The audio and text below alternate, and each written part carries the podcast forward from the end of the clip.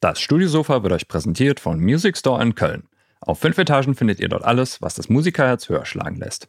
Unter www.musicstore.de könnt ihr auch bequem von zu Hause aus shoppen. Natürlich versandkostenfrei ab 29 Euro mit 30 Tagen Rückgaberecht und drei Jahren Music Store Garantie. Music Store in Köln, das Paradies für Musiker. Über was haben wir eigentlich an dieser Stelle früher gesprochen? Ja, eigentlich müsste jetzt Werbung für die Studioszene kommen. Sollen wir kurz machen? ja, genau. So, für 20, ja, Für mich hat jetzt so eine neue Zeitrechnung eingesetzt irgendwie. Ja? Also es gibt so, eine, so vor und nach der Studioszene. ich weiß nicht. Hattest du schon Zeit, ein bisschen runterzukommen? Ja, ja, total. Also es ist auch schön, dass es jetzt äh, irgendwie auch vorbei ist, weil dann hat man halt gemerkt, so, weißt du, alles, was sich so vorher angestaut hat und gesteigert hat, hat geklappt und es war super. Und jetzt kann man aufs nächste Mal hinarbeiten. Das wird noch ein kleines bisschen geiler. Genau. Ja, ich zehre auf jeden Fall immer noch von dem Event und vor allem von eurem Feedback. Ja. Also vielen, vielen lieben Dank ja, dafür. Es war echt ein sehr, sehr, sehr, sehr geiles Erlebnis. Also Total. Ich habe auf jeden Fall sehr, sehr viel mitgenommen, sehr, sehr viel positive Energie. Ja, ey, es waren so viele coole Menschen da, ne? Also wirklich super. Ja, und jetzt stecke ich alles in die Planung für 2024, Jawohl. 22. bis 24. Oktober. 2024 wieder in Hamburg, könnt ihr schon mal fett im Kalender markieren. Genau, das heißt also, ab nächste Woche gibt es wieder Werbung. Ab nächster Woche gibt es dann wieder Werbung. Genau. ja, das ich klammern wir aus hier. Das bekommen. ist keine Werbung. Ja, also ein bisschen Feedback bekommen, so, es hat irgendwann ein bisschen genervt. Ich habe gesagt, ja, kann ich komplett verstehen, aber wir müssen halt leider. Ne? ja, wir müssen halt. Ne? Halt. Wir wollen ja Tickets verkaufen und euch, nein, eigentlich wollen wir euch treffen. Natürlich. Wir wollen euch vor Ort kennenlernen und sehen und euch, ihr seid Teil der Studioszene, äh, ihr gehört einfach dazu. Ja.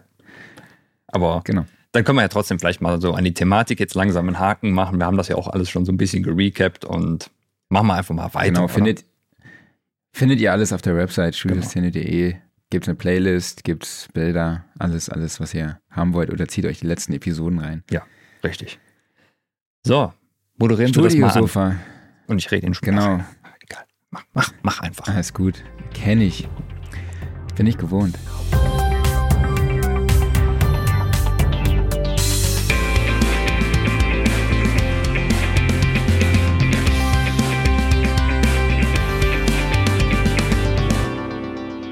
Studiosofa, der Sound and Recording Podcast, Ausgabe 176. Hallo an alle da draußen. Schön, dass ihr in der neuen Zeitrechnung auch wieder dabei seid. Ich spreche wie immer mit meinem Wingman Klaus Beetz. Und ich spreche mit, ich, ich benutze das Wort noch kurz einmal, dem Master of Studio-Szene, Marc Bohn. Ja, und wir sprechen heute über das Thema Audiorestauration. Klaus und ich, wir haben unsere Top-Tools zur ja, Restauration von Audiomaterial zusammengetragen, äh, sprechen über unseren Workflow, zeigen, erklären euch, wie wir die Tools einsetzen äh, ja, Klaus widmet sich dabei eher der Postproduktion von Sprache, würde ich jetzt einfach mal sagen, mhm. ne, wo das Signal auch möglichst clean sein sollte. Ähm, ich widme mich eher dem musikalischen Teil, wo ja Noise auch vielleicht als Steel Metal eingesetzt werden kann. Ne? Also Authentizität, also wenn das Mikro mal rauscht, die Vocalaufnahme ein Rauschen drin ist, vielleicht kann man es ja auch einfach nutzen, um es äh, ja authentisch klingen zu lassen oder als authentisch zu verkaufen ähm, und so ein bisschen darüber hinwegzusehen, dass man eigentlich zu faul ist, um es rauszufiltern. ja, und wenn ihr dazu Fragen habt, dann könnt ihr die natürlich wie immer in die Kommentarfunktion oder ähm, ja, bei YouTube oder bei Facebook auch posten und wir werden sie dann beantworten. Aber was uns auch natürlich interessieren oder interessiert sind eure Erfahrungen. Also welche Tools setzt ihr denn da draußen ein, um Audiomaterial zu restaurieren, zu denoisen, zu de-reverben, was auch immer und wie setzt ihr es ein? Also schreibt uns das gerne in die Kommentare, würden wir ganz gerne aufgreifen. Ne? Ja, es ist auch eigentlich ganz cool, dass wir da jetzt so ich sag mal, uns gut ergänzen, weil ich hatte schon ein bisschen befürchtet, wir listen jetzt sämtliche Tools aus RX aus oder eine, große Liste und das war's dann. ne? Aber da du das ja wirklich eher Machst so ja. Mache ich ja auch wahrscheinlich, aber da du das ja aus einer anderen Herangehensweise machst, also tatsächlich so mehr der musikalische Blick da drauf ne? und dann eben auch eigentlich so, ich sag's mal böse, so ein bisschen eher die Mixing-Tools verwendest, ähm, wird sich das, glaube ich, sehr gut ergänzen. Aber es ist ja auch nicht so, dass das falsch wäre. Nee, ich wusste ja, was du raussuchst. Deshalb habe ich gedacht, ich suche mir die einfachen Mittel raus, so die, die Haushaltsmittelchen, ne, mit denen man auch ans Ziel gelangen kann. Total. Ja, also vielleicht auch nicht immer muss, aber mhm. mit denen man mal beginnen kann, ähm, um auch das Problem vielleicht rauszufinden oder zu entdecken, ne? Genau. dass man halt auch mal durch die, das Frequenzband sweept und guckt, okay, wo ist denn überhaupt dieses Neues, ne? wo liegt das denn? Und dann auch vielleicht dann auch noch mal mit einem anderen Tool einfach eingreift und das seziert und rausoperiert. Genau. Und gerade seitdem jetzt beispielsweise EQs auch dynamisch sind oder Multiband-Kompressoren gut genau. zur Hand haben, äh, ist das ja auch alles nochmal viel, viel einfacher. Sollen wir mal loslegen? Genau, welche Rolle oder hast nee, sag doch erstmal, äh, ich wollte ja. dich nochmal fragen, welche Rolle spielen denn diese Tools bei dir in deiner Arbeit, vor allem beim Podcast produzieren? Ja, eine Riesen, äh, also super wichtig, weil ein Großteil der Podcasts, die ich angeliefert bekomme, werden nicht unter optimalen Bedingungen aufgenommen. Also wenn du natürlich jetzt in einer schönen Studioumgebung bist, wo du Top-Equipment hast, wo du einen super Raum hast, wo du einfach kontrolliert einsprechen kannst, dann musst du da nicht mehr viel nachbearbeiten. Aber das sind dann oft Aufnahmen, die finden mit einem einfachen Headset statt oder über ein internes Laptop-Mikro in einem Büroraum und der Gast ist dann gerade keine Ahnung wo, in einem riesigen Konferenzraum, der halt wie sonst was, einfach weil es nicht anders geht, weil es zeitlich in keinen anderen Plan reinpasst. Da musst du dann halt durch und irgendwie das Beste rausholen. Und von daher, da sind mittlerweile die Tools, die es gibt, doch sehr, sehr mächtig und helfen. Es gibt aber auch immer noch genug Situationen, wo man reinrennt und wo man einfach sagen muss, ja, man kann es ein bisschen schöner machen, aber es sind halt gewisse Grenzen einfach gesetzt. Ja, oder das Klicken mit einem Stift rausrechnen. Ne? Ja, und da kann man natürlich sagen, okay, man versucht es mit einem Declicker oder ähnlichem, um Zeit zu sparen, klappt aber in der Regel nicht, weil die Noises dann zu lang sind. Dann könntest du natürlich hingehen und wirklich jeden einzelnen Klicker rauseditieren aber das ist dann eine Budgetfrage. Ne? Und wenn das Budget dann nicht mhm. passt, dann muss man auch so einfach sagen, dann bleibt das drin. Gab es eigentlich schon die Emma? Ja, ich glaube, der Glenn hat uns doch neulich irgendwie. Ja, mal, ja, das gibt es. Hatten wir die Episode schon mal? Fällt mir gerade irgendwie so gerade so ein. Ja, nee, wir haben das nur darüber so gesprochen. Aber das ist kein Plugin okay. im klassischen Sinne, sondern das ist einer so dieser neuen KI-Dienste, die übrigens auch da sehr, sehr interessant okay. sind. Aber ähm, ich, ich habe jetzt auch noch nicht viele ausprobiert. Ich habe nur zum Beispiel den von, von Adobe mal getestet, die ja zumindest jetzt, sagen wir mal, bei der Bild- und Videobearbeitung schon ganz weit vorne sind. Bei Audio muss ich sagen, war ich bisher noch enttäuscht. Ich habe mal zwei, drei Testsachen hochgeladen. Da kannst du auch nicht großartig was einstellen, sondern es ist einfach nur lade problematisches Material rein, lade sauberes Material wieder runter und das war es nicht. Also ich glaube, das ist für wahrscheinlich einfaches Material cool, aber mhm. wenn es wirklich problematisch ist, dann sind wir da noch nicht so weit. Aber das ist auch okay. Ich meine, das ist ja wirklich so dieses, ich möchte einfach nur was machen. Ich pack's rein, ich muss nicht drüber nachdenken, ich muss auch gar nichts darüber wissen, sondern da muss ein bisschen Magic passieren und dann kommt was Besseres dabei raus. Magic? Ja. Ja, gucken wir mal, was jetzt hier noch so an Magic passiert. Also, listen wir mal unsere Top-Tools zur Audiorestauration auf. Mhm. Und ich bin ganz ehrlich, den ersten, das erste Tool habe ich eigentlich nur aufgelistet, weil es wahrscheinlich so das erste ist, zu dem man greift, wenn man die Hi-Hat aus einem Snare-Signal raus haben möchte. Ne? Also ich glaube, das ist so der klassische Ansatz. Ähm, geht natürlich ums Noise Gate. Äh, nutzt du ein Noise Gate? Permanent. Permanent? Ja. Echt? Mhm. Bist du der Noise Gater? Ich bin ein totaler Noise Gater. Ja, ich liebe Noise Gate. Ich habe auch ja. hier, hier auf meiner Stimme ein Noise Gate drauf, weil dieses blöde SM7 ja irgendeine Macke hat, dass es etwas zu viel rauscht und ich zu faul bin, mich darum zu kümmern. Und ich aber auch nicht das geile Alternativmikro habe, was ich sage, was das soundmäßig ersetzt. Also gerade in der Live-Version hier hört man immer, wenn ich ähm, aufhöre zu reden, dann geht irgendwie so ein leiser Noise-Teppich nach unten. Mhm. Hörst du es? Ja, stimmt, aber nur wenn man ganz genau hinhört. Ja, ja, also es ist jetzt also, nicht brutal oder sowas. Wirklich aber minimal, ne? Genau. Das ist auch, äh, ja, ist halt nötig einfach, dass das so ein bisschen dann rausgefiltert wird, um es schöner zu machen, aber es ist nicht perfekt. Aber ansonsten auch bei der Nachbearbeitung. Also NoiseGate ist immer irgendwie mit am Start für die verschiedensten Anwendungen. Okay, also ich bin eigentlich auch eher derjenige, der die Sachen dann rausschneidet, dann nachher von Hand.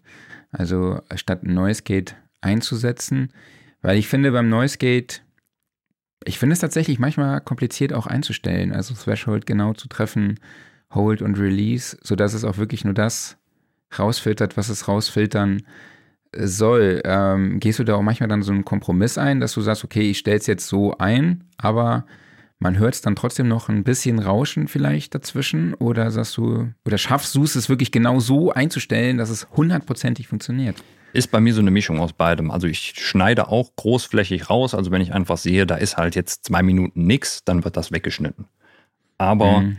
ansonsten benutze ich als Noise Gate das Pro G von FabFilter und ich finde, das lässt sich eigentlich sehr gut einstellen. Also da hast du genug Parameter, okay. um es halt so ein bisschen gemütlich zu machen. Also ich habe gerne ein gemütliches neues Gate. Das muss nicht super, also es muss schnell zupacken, aber es darf dann gemütlich so ein bisschen ausfaden. Du kannst halt sowohl eine Hold als auch eine Release-Zeit einstellen und dann kann es halt auch mal sein, wenn der jetzt irgendwie mitten in der Sprache mal kurz einer so eine, ja, eine Pause von 100, 200 Millisekunden macht, dass es dann eben nicht direkt zugeht, sondern dann hält er erstmal und fängt dann an leise auszufaden. Und ich mache auch kein brutales Gating, also nicht so von, mhm. von vollem Signal auf weg, sondern da kannst du eine Ratio einstellen, die mache ich dann irgendwie, keine Ahnung, 3 zu 1 oder sowas. Ne? Und das reicht ja völlig, mhm. um das Neues so weit abzusenken oder ähnliches, was dann noch im Hintergrund passiert. Das ist oftmals bei mir auch gar nicht Neues, weil dafür benutze ich einen Denoiser, sondern es ist mehr so unruhiges Gedöns, was im Hintergrund ist. Ne? Also, keine Ahnung, dann ist halt noch irgendwie, ja, ganz leises Vogelzirpen oder irgendjemand quatscht im Nachbarzimmer leise vor sich hin. Das, was der Denoiser nicht unbedingt erfasst, das kann man damit dann schön weggehen. Okay. Boah, ich hätte dieses Gepfeife von den Galatasaray-Fans beim Spiel gegen Bayern gerne rausgefiltert. Aber da weißt du wahrscheinlich nicht, von was ich spreche. Nee, ist das aber so ähnlich wie die Vuvuzela gewesen? Ja, nee, die waren einfach ultra laut. Sobald die Bayern am Ball waren, haben die einfach durchgepfiffen, ja. Und Bayern hatte tatsächlich einen sehr hohen Ballbesitz, vor allem gegen Ende der zweiten Halbzeit. Boah, das war echt krass. Und dann gab es da so ein, auch so ein, so ein Wummern mhm. im unteren Frequenzbereich. Also, wirklich so die ganze mhm. Zeit, mhm. ne? Während des Spiels. Irgendwann habe ich einen Kumpel geschrieben, ey, sag mal, hörst, hörst du das auch? So, mhm. ne? Und er meinte dann so, ja, klingt nach Trommeln. Ich dachte erst, es, es hört sich so nach einer Lüftungsanlage ja. an oder sowas. Ja, das ist nicht. Aber das hätte ich auch gern rausgegatet. Ich habe schon überlegt, an, meinem, an meiner Soundbar ein bisschen den Bass runterzuschrauben und die Höhen, so damit ich Pfeifen und dieses Gewummer da weniger höre. Naja, ähm, aber sag mal, gibt es in Cubase auch sowas wie Strip Silence zum Beispiel, ja. wie im Pro mhm. Tools, mhm. dass du sagen kannst, hey, du willst den Teil rausschneiden, der unter diesem gewissen Threshold halt liegt, um Sprechpausen rauszuschneiden oder beispielsweise halt auch einzelne Snare-Hits oder Kick-Hits oder generell Drum-Hits eben rauszuschneiden. Mhm. Gibt, Gibt's, gibt's aber benutze ich nicht. Also okay. ich finde, normales Schneiden geht da eigentlich gut, weil du hast ja bei einer Podcast-Produktion in der Regel zwei Spuren, maximal vielleicht drei oder vier.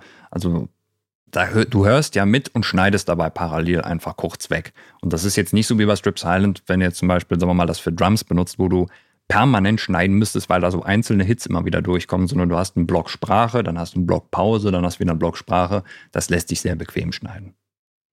Mhm. Okay. Gibt es noch was zum Neues Gate zu ergänzen? Also ich nutze eigentlich den internen von Logic. Mhm. Also ich bin da ganz basic-mäßig unterwegs. Du hast ja schon gesagt, du nutzt den, das Pro G von FabFilter. Genau, richtig. Also ich habe auch eine Zeit lang das interne auch von Cubase benutzt, das ist auch völlig okay. Aber ich finde das FabFilter einfach noch ein bisschen schöner. Ich finde es interessant, dass ab und zu immer mal wieder noch eine Firma ein neues Noise Gate rausbringt, weil ich glaube, dass das Thema Noise Gate ist durchgespielt. Aber ja. Bei FabFilter kannst du wahrscheinlich auch hören, was, was rausgefiltert wird, da wahrscheinlich, ne? Oder? Ja. Hm? Ja. Also auch Look-Ahead-Funktion oder sowas, dass der nicht knackt am Anfang ja. und so. Das, das ist schon sehr, sehr schön. Genau. Aber sonst, ich überlege gerade, haben wir beim Noise Gate noch was? Es ist ja eigentlich so ein absolutes Standardwerkzeug, einfach, was du immer mal. Also, ah ja, ähm, was ich noch als Noise Gate gerne verwende, ist der, ähm, der gute alte A-Vox von Waves. Da haben wir ihn schon wieder.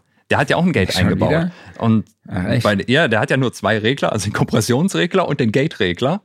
Und das ist dann auch halt so ein Gate, so macht halt glücklich, ne? stellt sich wahrscheinlich sehr einfach ein. Macht glücklich. Aber, ein neues Gate, das glücklich Ja, genau. Macht. Und das ist eigentlich so das Perfekte, weißt du, du, du siehst dann da so den Pegel, der da so rumhüpft und dann schiebst du das halt auf so einen gewissen Wert, dass es kurz da drüber ist, ne?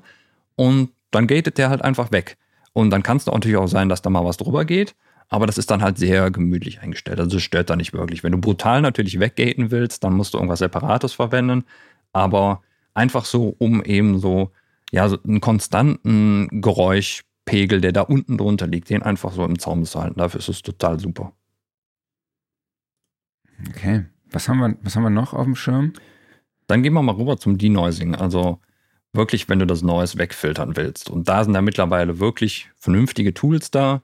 Denoising ist ja eigentlich so seit, ja, eigentlich würde ich schon sagen, seit RX ist es im Mainstream angekommen. Es gab vorher natürlich schon Spezialtools dafür, aber RX hat damals da wirklich so einen, so einen qualitativen Quantensprung in den Mainstream gebracht und ist auch nicht mehr so rechenintensiv wie vor äh, vielen Jahren, beziehungsweise mittlerweile die Systeme kriegen das gut gehandelt. Ich benutze verschiedene Denoiser und das ist tatsächlich immer sehr situationsabhängig, welchen ich benutze. Also mein Haupttool ist der Voice Denoise aus dem RX Package, den als Plugin allerdings. Also es gibt ja bei RX in der Advanced-Version viele der Prozesse auch als Plugins und den packe ich mir mhm. dann einfach in Cubase auf die Spur drauf. Der ist halt optimiert für Sprache, hat sowohl einen fixen Modus, dass du ihn halt anlernst. Du sagst einfach, okay, hier, das ist mein Neues, guck dir das mal an. Und Erklär doch nochmal kurz, wie du da dran gehst. Ne? Also diese Learn-Funktion finde ich nämlich zum Beispiel super wichtig, auch beim ähm, Spectral Denoise von RX. Total, ja, ja. Aber das ist echt situationsabhängig. Also da muss man teilweise testen, was besser funktioniert. Wenn du ein konstantes Noise hast, wo du weißt, okay, da passiert nicht viel, dann wählst du halt einfach eine Sektion in deinem Audio an, wo du weißt, okay, da ist nur dieses Noise und auch nichts anderes. Dann gibt es einen Learn-Button da drin. Du spielst das Audio einmal ab und dann weiß der Denoiser, okay, das ist das, was ich weghaben will. Und dann rechnet er das ab da raus. Genau, man kann da auch Threshold noch einstellen, Intensität. Genau, das ist beim, beim Voice Denoise ist das tatsächlich so auf die wichtigsten Parameter beschränkt. Da gibt es halt einen Threshold und dann eben Intensität, wie viel du davon wegfiltern willst. Und eben im Gegensatz dazu der adaptive Denoise, der sucht sich sein Noise selber raus und ist halt auch dafür da, wenn sich das Noise mal ändern sollte. Also wenn das irgendwie klanglich anders wird, wenn es lauter, leiser wird und so weiter und so fort. Das kann natürlich passieren, dass der dadurch auch ein bisschen mehr Nutzsignal wegnimmt, weil er halt immer guckt, was ist denn Neues. Aber ich muss sagen, mhm. also ich finde, der ist qualitativ sehr, sehr hochwertig und da kann man auch ruhig mal 9 bis 12 dB Neues wegnehmen, ohne dass da viel von der Stimme kaputt geht. Ja, Hilft auch manchmal, wenn man zwei Denoiser hintereinander schaltet, also die dann nicht so hart eingreifen. Und im Gegensatz dazu der Spectral Denoise, äh, ebenfalls von RX, der ist noch ein bisschen flexibler und auch qualitativ noch ein bisschen hochwertiger, finde ich, aber der ist auch deutlich rechenintensiver und du kannst auch mehr einstellen. Also ist nicht unbedingt notwendig, gerade jetzt für Sprache nicht. Es sei denn, du hast halt extrem problematische Signale, dann nimmst du den. Alternativ dazu ähm, nehme ich Spectral Layers von Steinberg. Da gibt es dann kein Plugin, sondern das ist ein Offline-Prozess. Das lade ich dann mhm. als ARA-Plugin in Cubase rein. Und dann muss ich halt sagen, okay, das hier ist mein Bereich, den will ich denoisen. Der klingt halt anders. Also es gibt halt, ich kann auch nicht beschreiben, woran das liegt, aber es gibt halt Neues, damit kommt dann irgendwie der X-Denoiser nicht so gut klar. Das schafft dann Spectral Layers mehr und umgekehrt. Und da muss man dann einfach mal ausprobieren. Also das ist vermutlich, wenn, wenn das Signal noch durch andere Störquellen ja irgendwie behaftet ist oder sowas, dass der Denoiser das nicht so richtig packt, dann kann es sein, dass halt ein anderer, der da irgendwie anders rangeht, das besser bearbeitet. Und in ganz, ganz seltenen Fällen hole ich auch mal so die Klassiker von Waves raus, also X-Noise und Z-Noise. Aber das ist echt in den letzten Jahren super selten gewesen. Ja, vielleicht nochmal ganz kurz der Hinweis, es kommen super viele Kommentare und Fragen hier rein. Ich würde sagen, die greifen wir alle mal am Schluss auf oder wenn wir gerade merken, dass sie zum Kontext an der Stelle passen. Ja, ne? würde ich auch sagen. Gibt auch sehr, also sehr viele. Ich, ich, äh, ich habe es auch gerade durch, also super geil, wie viele Kommentare hier reinkommen. Ich, ich habe es auch gar nicht so richtig überflogen. Ähm, Sogar aus LinkedIn. Ich glaube, das ist unser allererster LinkedIn-Kommentar. Danke. Danke, Michael, sehr cool. an der Stelle. Sehe zum Beispiel auch öfters hier jetzt äh, Clarity VX von, von Waves wird hier erwähnt. Ähm, die große Version habe ich leider nicht. Also ich habe nur die kleine Version, wo man einfach deutlich weniger einstellen kann. Aber ich würde es sehr gerne mal testen. Ich muss mir mal die Demo davon runterladen, weil das soll ja auch sehr, sehr gut sein. Genau. So. Haben wir noch was vergessen oder? Ja, womit die neuest du denn? Oder sagst du immer, es muss authentisch sein, äh, Neues bitte noch mehr? Nee, du, dazu komme ich ja am Schluss.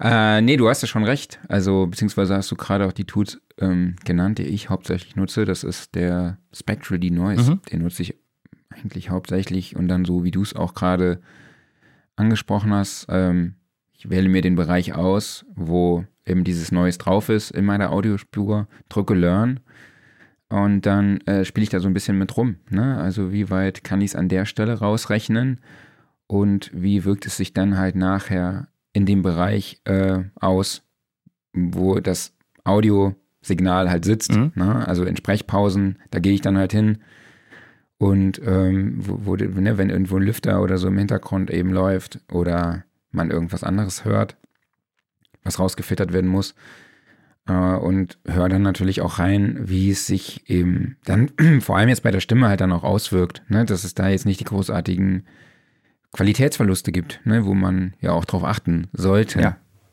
Ja, der Michael schreibt auch gerade, dass er Voice Denoise benutzt hat, bevor es Clarity gab. Und äh, das klingt ja so, als ob das quasi ein Upgrade für dich geworden ist.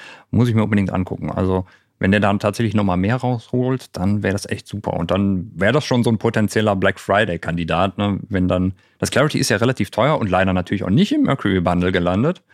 Warum auch immer Waves ihr das macht. Aber äh, ja. Wie schaffst du es, die ganzen Waves Bundle auswendig zu kennen? Also zu wissen, welches Plugin in welchem Bundle drin ist? Das ist ganz einfach. Ähm, ich, es gab ja früher nicht viele Waves Bundles. Mittlerweile gibt es ja keine Ahnung, wie viele. Das ist so an der Decke, ne? An der Decke von deinem Bett, so. Wenn du so im Bett liegst und nur an die Decke guckst, dann sind da die Listen. So ungefähr, ne? Früher war ganz Bundle. einfach. Silver, Gold, Diamond, ah ne, Platinum gab es auch noch. Äh, Platinum, Diamond, Mercury. So. Der klingt sehr einfach, ja. Jetzt Fünf Bundles. So.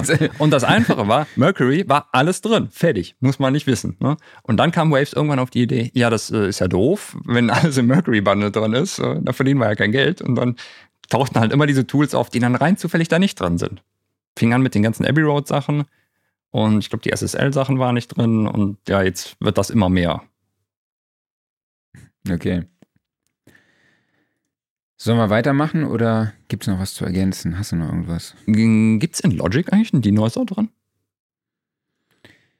Ähm, das ist eine sehr, sehr gute Frage.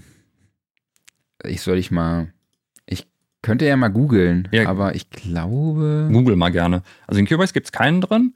Es gibt in, in Wavelab einen drin. Es gibt, da gab es sowieso diese Restoration Suite, die als Plugin so irgendwie alles ein bisschen enthält, irgendwie mit die Humming und die Clicking und bla. Aber fand ich nie ja, so geil. Also funktioniert, ne, aber ist jetzt nicht, nicht RX-Niveau.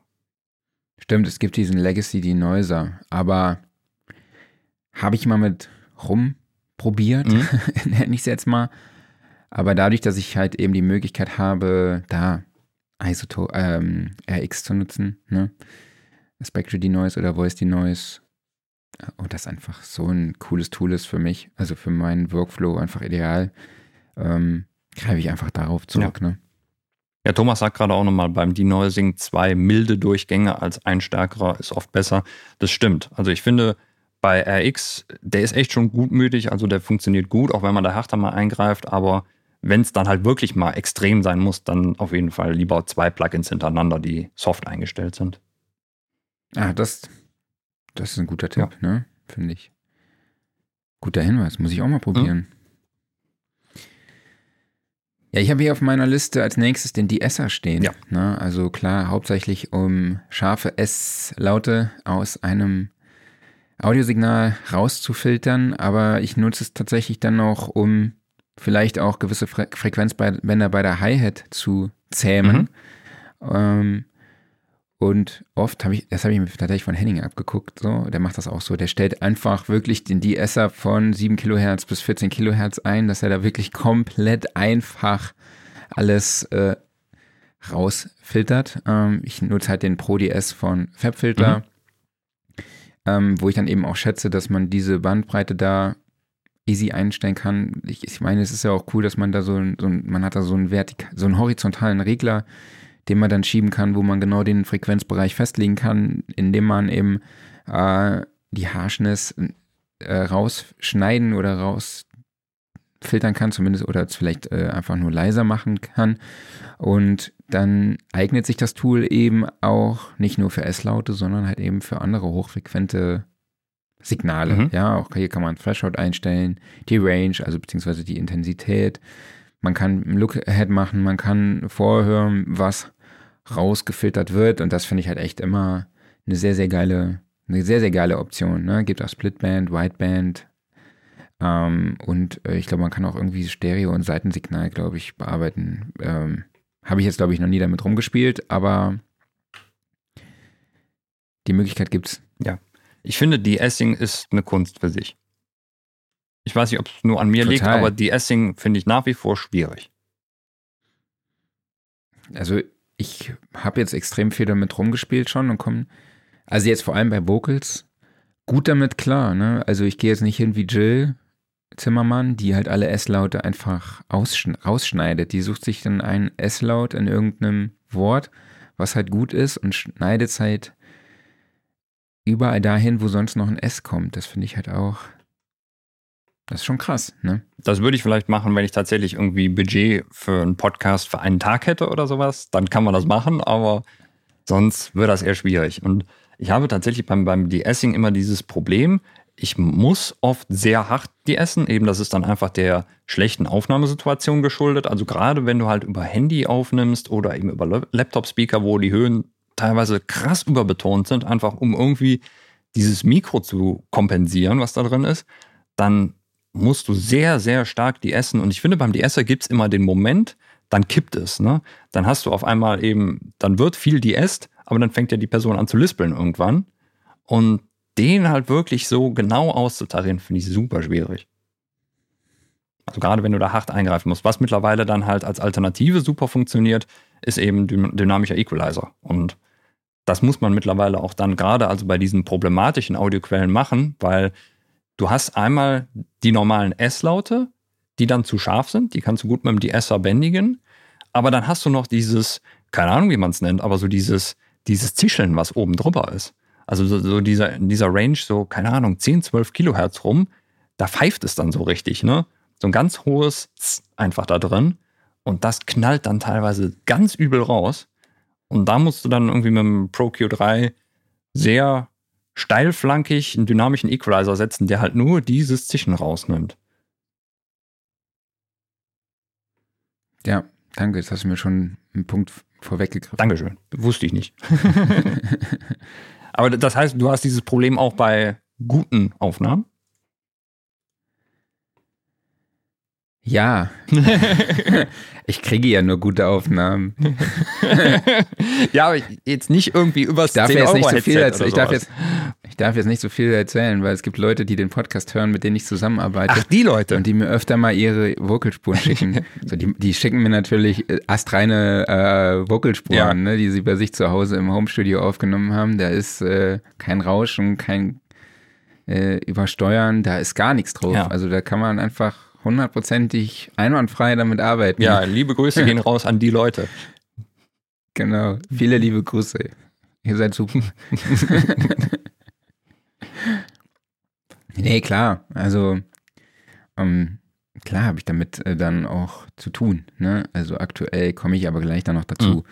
Arbeite ich halt an einer, an einer Vocalspur, wo ja gegen Ende des Songs einfach plötzlich ein Rauschen auf der Aufnahme ist, ne? woher auch immer die dann eben kam.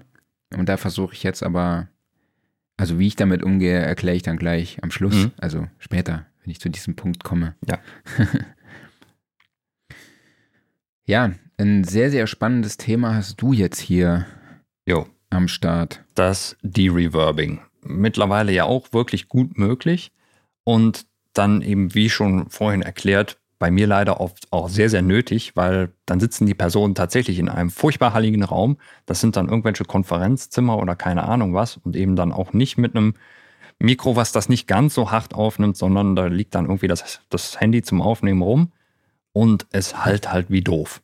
Und da muss es die Reverbing einfach hart eingreifen.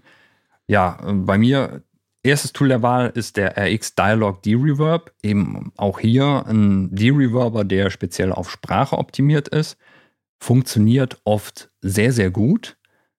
Wenn er mal nicht funktioniert, ist meine Alternative der D-Reverb aus Spectral Layers. Klingt anders und ist halt leider auch nicht als Plugin einsetzbar, sondern dann wirklich nur als Offline-Prozess, aber geht alles.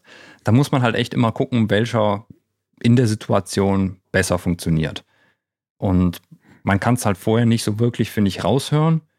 Aber ja, ist ausprobieren angesagt. Der normale D-Reverb, der in AX drin ist, den finde ich ein bisschen schwierig einzustellen, weil der ist so, der ist ja auch multibandmäßig und mm, es gibt so eine Learn-Funktion drin, die greift mir dann aber wieder zu hart ein und den finde ich. Echt, also ich finde den nämlich gerade mega easy. Ach, also, okay.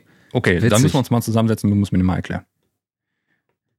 Ja, ich finde es halt gerade cool, dass du eben diese Learn-Funktion mhm. hast. Ne? Dann erkennt er halt eben den Hallanteil und dann kannst du ja mit Reduction den eben raus, also den Anteil eben angeben, mhm. ne? also äh, die Intensität quasi. Und dann finde ich es halt eigentlich gerade geil, dass du dann halt dann noch in die unterschiedlichen Frequenzbänder eingreifen kannst, mhm. ne? weil oft fehlt dann halt was in den Höhlen. Klar, ähm, dann wird das Low-End so ein bisschen matschig und dann kannst du da noch ein bisschen mit, mit rumspielen. Mhm. Also das finde ich echt, echt ganz cool. Ja, was finde ich ein, ein, Tipp an der Stelle ist noch, den werde ich mir auf jeden Fall, wenn es da im Black Friday ein Angebot gibt, kaufen. Der D-Reverb von Aiken Digital. Den habe ich in der Demo bisher getestet und der hat qualitativ, also für mich sowohl RX als auch Spectral Layers geschlagen. Der ist auch super easy in der Bedienung, einfach reindrehen und ab geht's, aber da ist irgendwie die Trennung zwischen dem trockenen und dem Hallsignal nochmal deutlich stärker, finde ich. Und das, finde ich, ist auch ein großes Problem. Also gerade eben, wenn du halt eine schlechte Aufnahmesituation hast in einem extrem halligen Raum, dann gluen die so zu, äh, zusammen, also ich wollte schon together sagen, dann gluen die so together, die Signale. Gluen die together, yeah. Also dass das wirklich ein kompletter Match ist und dann kann der D-Reverber das Signal nicht mehr trennen. Dann hast du das Problem, dass du halt, sobald du den Reverb rausziehst, ziehst du die Stimme komplett damit runter und du kannst dann so ein bisschen was rausnehmen, aber es klingt halt schon direkt künstlich und vor allen Dingen, du hast dann auch oft das Problem, da sind dann noch irgendwelche fiesen Resonanzen mit drin. Wenn du dann zu hart eingreifst, um die rauszuziehen, dann wird die Stimme komplett dünn das ist dann immer echt problematisch. Und, äh, ja, also ich gebe schon zu, dass ich da schon auch eine Weile dran sitze. Ja, ja. Ne? Also, dass ich äh, da viel auch rumprobiere, genau aus dem Punkt, ähm, wenn du dann Höhen wegnimmst und so, dann klingt die äh, Stimme halt künstlich hm. oder halt auch, äh, ja, einfach dumpf und matschig oder da probiere ich schon, schon, also schon sehr, sehr viel rum. Und ich finde, man muss dann aber trotzdem auch kompromissbereit sein. Ja. Ne? Es kommt ja auch dann immer drauf an, okay, wo setzt du das an? Was sind die Qualitätsansprüche? Ne? Also, ich sag mal so, wenn du die Reverb bei einer Major-Produktion einsetzen musst, äh, so weit, dass, dass man es halt hört, dass es hörbar wird, dann, ja, ich weiß nicht, ob das jetzt zu despektierlich klingt, aber dann müsste man sich vielleicht überlegen, ob man die Vocals oder so nochmal neu aufnimmt. Ne? Ähm, bei einer Podcast-Produktion, außer den Sound Recording Podcast, äh, weil der hat ja den besten Sound, den man sich so vorstellen ja, kann. Ja, seit, äh, dank des Kollegen. Dank des rauschenden SM7, äh, ja, ne, ja. genau. Das wird auch die neueste, zumindest in der Podcast-Version. Genau. Ja, ja ähm, Thomas sagte auch nochmal gerade hier, der, der Aiken D Reverb. Also wie gesagt, kann ich nur empfehlen. Die haben halt nur in der Demo bisher getestet, aber da hat er mich komplett überzeugt und äh, schönes Teil. Eine Sache, die ich hier gerade noch kurz aufgeschrieben hatte, ist kein richtiger D-Reverber. Ich weiß gar nicht genau, was er macht, aber der Waves NS1 ist auch schon ein etwas älteres Plugin. Das ist, glaube ich, so eine Mischung aus Gate und ja, vielleicht macht er auch noch ein bisschen D-Reverbing Magic, keine Ahnung was. Ein Regler und glücklich sein Plugin, der ja, ich, ich sage es jetzt mal ganz grob, der fadet Signale aus. Also das ist so, weißt du, wenn du die reverbst und dann bleibt noch so eine kleine Hallfahne immer so hinten dran hängen. Ne? Weißt du, was ich meine? Mhm. Dann hängst du den NS1 noch dahinter und der hat halt eine riesige Range und du drehst ihn nur so ein ganz klein bisschen rein, irgendwie so 5% oder sowas. Und das ist dann immer so, als ob er das Signal ausfadet. Ne?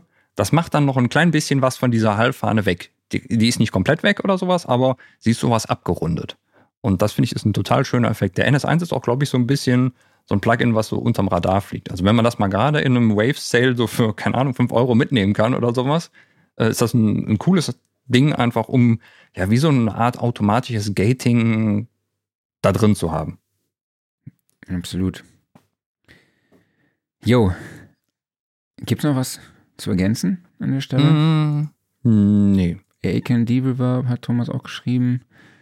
Ähm, ansonsten. Genau, es gab von, von Michael gibt es noch die Empfehlung D-Roam Pro 2. Kenne ich leider nicht. Muss ich mir mal angucken. Ja. Ich glaube aber auch Ähm. wahrscheinlich jetzt durch äh, die ganzen KI-Tools wird da sicherlich nochmal mehr kommen. Also, weil ich glaube gerade Ganz bestimmt. die Unterscheidung zwischen trockenem und Hallsignal, das lässt, da lässt sich sicherlich nochmal einiges machen. Jo, ähm, Thomas hat es ja schon angesprochen hier, äh, dass der De-Esser oft sehr, sehr schwer einzustellen ist und Edgy K schreibt dann zum De-Essen finde ich den dynamischen EQ am besten Mhm.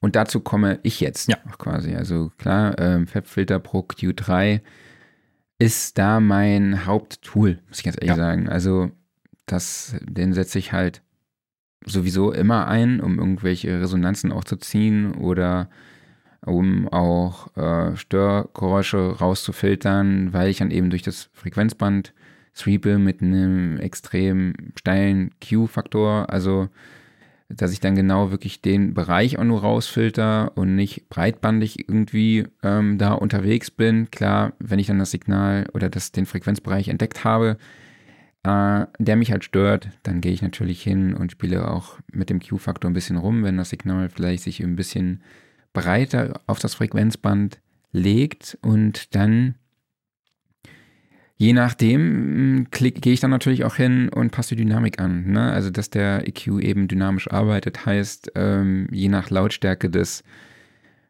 Signals eben äh, das Signal mehr oder weniger halt eben runterzieht. Ne? Ich glaube, das ist so, so der, ja, die, so die grundlegende Arbeitsweise von, von einem dynamischen EQ in der Audiorestauration. Ne?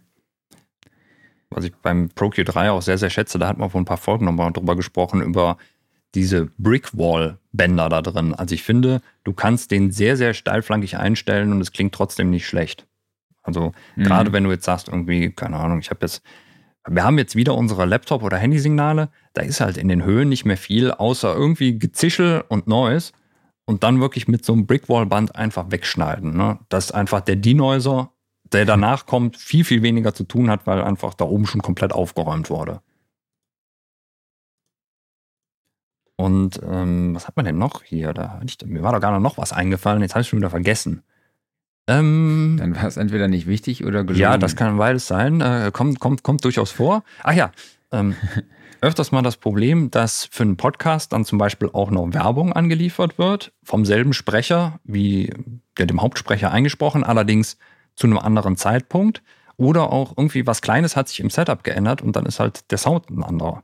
Und da ist eine Match-EQ-Funktion, wie zum Beispiel im Pro Q3 oder mittlerweile auch in vielen anderen EQs, einfach super hilfreich, dass du halt sagst, okay, das hier ist meine Referenzspur, so soll sie klingen. Und dann matche ich einfach die anderen Spuren da drauf. Das rettet auch oft fiese Signale. Ne? Also wenn du halt irgendwie, aus irgendeinem Grund ist dann eine Spur fies geworden und dann matchst du die gegen halt die Hauptspur, das rettet sehr, sehr viel und du musst schon danach nur noch so ein bisschen gerade biegen, dann geht's wieder. Danke, Herr Kollege. Das ist echt gerade das, die Baustelle, an der ich gerade sitze, Oh. bei der hilft mir das gerade. Ich, also weil der, der Song wurde mit zwei unterschiedlichen Mikros in zwei unterschiedlichen Räumen aufgenommen. Und äh, deshalb bin ich da gerade so, ein, oder sogar mit drei. Ich glaube, drei unterschiedliche Raumsituationen und Equipment, also Signalketten.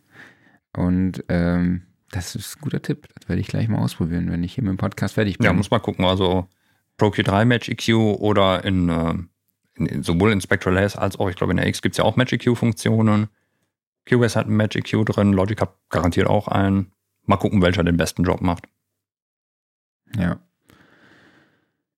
Was hast du noch Ach ja, dabei? ich bin ja schon dran, ich rede zu viel. Ähm, Plosivlaute. Ganz ekelhaftes Thema. So. Gerade eben wieder bei den Headsets, so die 10-Euro-Headsets, die haben keinen vernünftigen Windschutz dran oder das, die hängen irgendwie direkt vorm Mund. Ähm, dann fängst du dir permanent fiese Plosivlaute ein. Und ja, wie kriegst du die weg? Das ist nämlich gar nicht so einfach, finde ich. Es gibt hier auch wieder natürlich von RX, also Isotope, das Deplosive Tool. Und ich muss sagen, ich finde es leider nicht geil. Also das darf gerne im nächsten RX mal überarbeitet werden, weil das macht entweder viel zu viel oder gar nichts. Mhm. Also es gibt Situationen, wo du einfach sagst, okay, maximale Intensität, gib ihm alles und der tut einfach nichts und ich weiß nicht wieso. Ja, danke. Ne? Also Danke, dass du das sagst, weil ich dachte immer, ich wäre zu doof, das Ding Nee, zu bedienen. also der macht einfach nichts. Ich kann dir nicht sagen, wieso das so ist, aber er tut nicht. So, und dann ist es halt echt so, also ich kann den auch nicht als Plugin einsetzen, weil entweder macht er halt zu viel oder zu wenig. Deshalb ist es bei mir immer so, dann, wenn irgendwo ein Plosivlaut ist, der mir zu krass ist, halt, ja, Sektion auswählen und dann als Offline-Prozess den Deplosive da reinrechnen, so dass es für mich gerade passt. Wenn das nicht funktioniert und ich damit einfach nicht das gute Ergebnis hinkriege, dann ist es oft bei mir tatsächlich irgendwie eine Kombination aus EQing und auch Multiband-Kompressor, um das halt alles so ein bisschen wegzudrücken. Aber es ist nicht irgendwie die geile Lösung. Was hier viel, viel besser funktioniert und äh, damit sind wir dann auch wieder beim einem potenziellen Black Friday-Kauf, ist auch hier von Aiken Digital der Deplosive. Der macht eigentlich das, was der AX Deplosive machen sollte. Ich habe auch hier nur die Mhm. Demo getestet, aber ich habe ihn einfach draufgepackt auf eine Spur und der hat sämtliche Plosivlaute schön rausgefiltert. Der hat nicht zu viel kaputt gemacht am Signal. Also das war so ein Tool, das scheint einfach einzuladen und glücklich zu sein. Und ähm, was ich aber noch so als kleinen Workaround bei RX gefunden habe, wenn du so Plosivlaute hast, die so richtig bassig sind, dann den Mhm. De-Wind benutzen, der eigentlich für dauerhafte Windgeräusche gedacht ist. Aber ja, ein Plosivlaut ist ja auch nichts anderes als ein Windgeräusch eigentlich, halt nur eben ein sehr kurzes, perkussives. Und das fängt zumindest zu diesem Basseinteil davon sehr gut ab.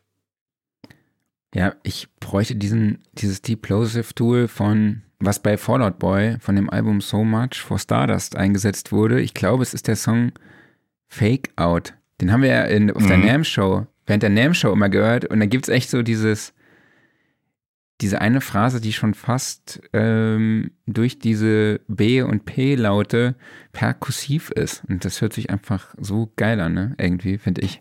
Also da Ja. frage ich mich, wie die das hingekriegt haben. einen sehr guten Popschutz benutzt. Also du hast ja auch Oder so, so Oldschool-Rap-Sachen oder auch, ich erinnere mich an alte Clawfinger-Platten, wo äh, die P-Laute dir so ins Ohr reinballern, ne? aber halt wirklich, als ob dir jemand ins Ohr reinspuckt und du hast halt kein dieses, ja, diese typischen Bums-Plosivlaute, sondern halt wirklich einfach nur so, ne? Und das ist geil, wenn das richtig gut aufgenommen ist, mit schönem ähm, Popschutz davor. Super. Okay. Die Petra schreibt, ich wäre viel leiser als du. Das kann Du durchaus hast doch sein. eben alles gecheckt. Ja. Der, der, der Monitormarkt Streaming-Tool hat das getestet, Sachen. aber ähm, da ist wohl was schiefgegangen. Also eben klang das, also ich fand's gut, Ja. aber vielleicht hat sich auch wieder StreamYard. Also, verselbstständigt. wir können das ja vielleicht mal ab nächster Woche so machen. Jetzt komm, das sagst du jedes Mal, ey, Mensch, jetzt sei ruhig jetzt. Wir müssen das mal wissenschaftlich aufziehen. Das ist halt alles hier so mit der heißen Nadel gerade Ja, gestrickt. wir machen dann demnächst nochmal einen Kabel-Klangvergleich, Oh, oh, oh ja. Bitte, gerne. wenn du unbedingt willst. Ja. Aber Petra, vielen, vielen Dank für den Hinweis. Äh, Marc, mach dich mal lauter. Ich habe mich ein bisschen lauter Ja, gemacht. gut, alles ich klar. Oh, mal gucken. So, was haben wir denn noch? Genau. Ähm, ja, du hast es ja eben auch schon erwähnt, Multiband-Kompressor habe ich jetzt dabei. Willst du es erklären oder? Nee, nee, nee, das ist dein Thema. Das machst du bitte. Ja, also geht da halt auch eher darum, breitbandig irgendwelche Frequenzen halt runterzubringen. Kann man auch Sidechaining machen. Äh, na, also beispielsweise bei der, wenn man die Hi-Hat ein bisschen runterdacken möchte und damit die Vocals vielleicht ein bisschen mehr Platz haben. Ja, das sind so die, die Standardarbeitsweisen. Im Prinzip ist ja DSer, dynamischer EQ und Multibandkompressor, ja, die arbeiten alle ähnlich würde ich mich, würde ich jetzt mal behaupten, ohne mich zu weit aus dem Fenster zu lehnen. Ne? Ja, ähnlich, nicht gleich, aber ähnlich. Genau. Jo, ich meine, was mehr kann ich da eigentlich jetzt nicht zu sagen, weil im Prinzip haben wir die Funktionsweise bei DSR und dynamischen EQ auch schon ähm, erklärt. Ja, der- Oder hast du noch was zu dem Thema zu Jetzt ergänzen? in Sachen, wenn man es speziell auf Audiorestauration einfach beschränkt, dann ist ja, glaube ich, der Multiband-Kompressor für dich wahrscheinlich eher der breite Pinsel. Ne? Dass du sagst, okay, Genau. ich muss den und den Bereich so ein bisschen eindampfen. Ne? Im Gegensatz zum dynamischen Mhm. EQ, wo du einfach sagst, okay, ich muss die Frequenz gezielt ziehen oder halt da eine Resonanz, die ab und zu mal aufploppt, einfach, die muss dann weg. Ne? Ja. Oder eben halt beim, beim Multiband-Kompressor dann auch sowas wie im Low-End das immer mal wieder wegdrücken, weil da irgendwie zu viel rumpelt. Genau. Gut. So, dann habe ich jetzt so ein bisschen, ich habe es jetzt einfach mal genannt, Stimme optimieren. Ja, da kommen jetzt verschiedene Tools ins Spiel. Also erstmal, wir sind wieder in der Situation 10 Euro Headset und dann ist es auch oft so, dass die sich nicht einpegeln lassen. Ne? Du steckst die ein, die stehen auf irgendeinem Pegel, sind auch oft relativ heiß vom Pegel her. Ja, und dann kommt der Sprecher auf die blöde Idee, mal zu lachen oder sowas. Und dann klippt es dir komplett weg, das Signal. Und mittlerweile gibt es da ja schöne Tools, um das zu retten. Also auch zum Beispiel außer X den Declipper. In Spectral Layers ist auch einer drin. Und die funktionieren eigentlich auch ziemlich zuverlässig. Also damit kannst du dann tatsächlich geklipptes Audio auch retten. Es klingt nicht perfekt danach, aber halt das nervige Kratzen ist oft weg.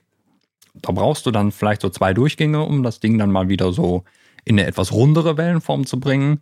Aber das mhm. macht halt schon sehr, sehr viel. Deshalb die Clipper total wichtig, also gerade eben für problematische und sehr dynamische Aufnahmen.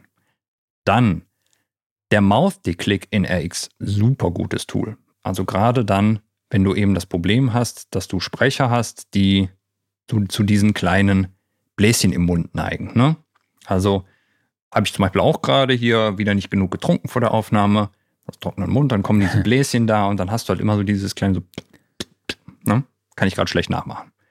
Mausklick drauf, weg. Das ist auch so ein Plugin. Man hört es bei mir die ganze Zeit. Also ja. vielleicht hört ihr danach im Podcast es nicht mehr, weil Klaus damit gearbeitet hat. Ähm, das kann tatsächlich sein, ja. ja ich trinke gerade mal einen Schluck, ja. Wir beide parallel. Mhm. Total Trinkpause. gut. Sorgt für keine äh, Power Break. Ja, sorgt, sorgt für kein leeren Signal, egal. Mausklick drauf, dezent eingestellt und weg sind diese ganzen Klicker. Auch wenn man halt Sprecher hat, die halt zu sehr, sehr harten Transienten neigen, der schleift da so ein bisschen dran rum, ist so ein, so ein Draufpack- und Vergessen-Tool. Funktioniert super. Dann Debriefing. Da finde ich, gibt es Qualitätsunterschiede. Der von der X funktioniert sehr gut. Dezent eingestellt dass der so ein bisschen die Atemgeräusche rausnimmt. Der packt nicht jeden an und manchmal nimmt er auch irgendwas zu viel weg, aber so generell schon ist der echt okay. Der von Waves, finde ich, klingt sogar noch ein bisschen besser, aber der ist brutal. Also den einzustellen, dass der immer schön genau das Richtige erwischt, finde ich sehr, sehr schwierig. Aber dafür finde ich, ja, klingt er ein bisschen schöner. Oder macht ein bisschen mehr. Dann, was habe ich denn noch? Äh, habe ich noch was? Nee, habe ich nicht mehr. Hast du noch was? So an Zusatztools? Ähm, nee, du hast es eigentlich schon alles genannt. Ne? Also ich, ja, ich muss ganz ehrlich sagen, ich nutze diese Tools eigentlich ja wenig. Also die Breath zum Beispiel. Ich gehe tatsächlich hin, also laute Atmer in Vocalspuren, also welche, die wirklich zu laut sind, oder vielleicht auch an der Stelle gar nicht passen. Ja. So mittendrin, die schneide ich einfach Stimmt. raus. Ja, ja, hast, hast völlig recht. Sorry. Ähm, und die müssen abgesenkt werden. Genau, und so bei einem Ansatz von einem nächsten Satz, dann gehe ich tatsächlich auch hin und ziehe die leiser, mhm. wenn sie mich stören. Weil ich finde, wenn man die komplett wegschneidet, mhm. es ist auch einfach nicht mehr authentisch. Also manchmal ist es, manchmal passt es einfach so im Flow, da muss, wenn der Atmer dann weg mhm. ist, dann hört sich einfach unnatürlich an. Ja. Und deshalb gehe ich dann meistens hin und mache die leiser. Ja, ich habe hab mir dann ein Makro gebaut, einfach selektieren, Makro drücken, dann ist es 12 dB leiser. Ja, und wenn man hier gegen das Kabel kommt, dann hat man auch Neues im Hintergrund. Kannst du noch die Klick machen. Da kann ich noch die Klick, Klick machen, ja. Nee, das bleibt jetzt dran. Genau. Ja, und ansonsten muss ich halt sagen, dass diese ganzen Tools zwar sehr, sehr gut funktionieren,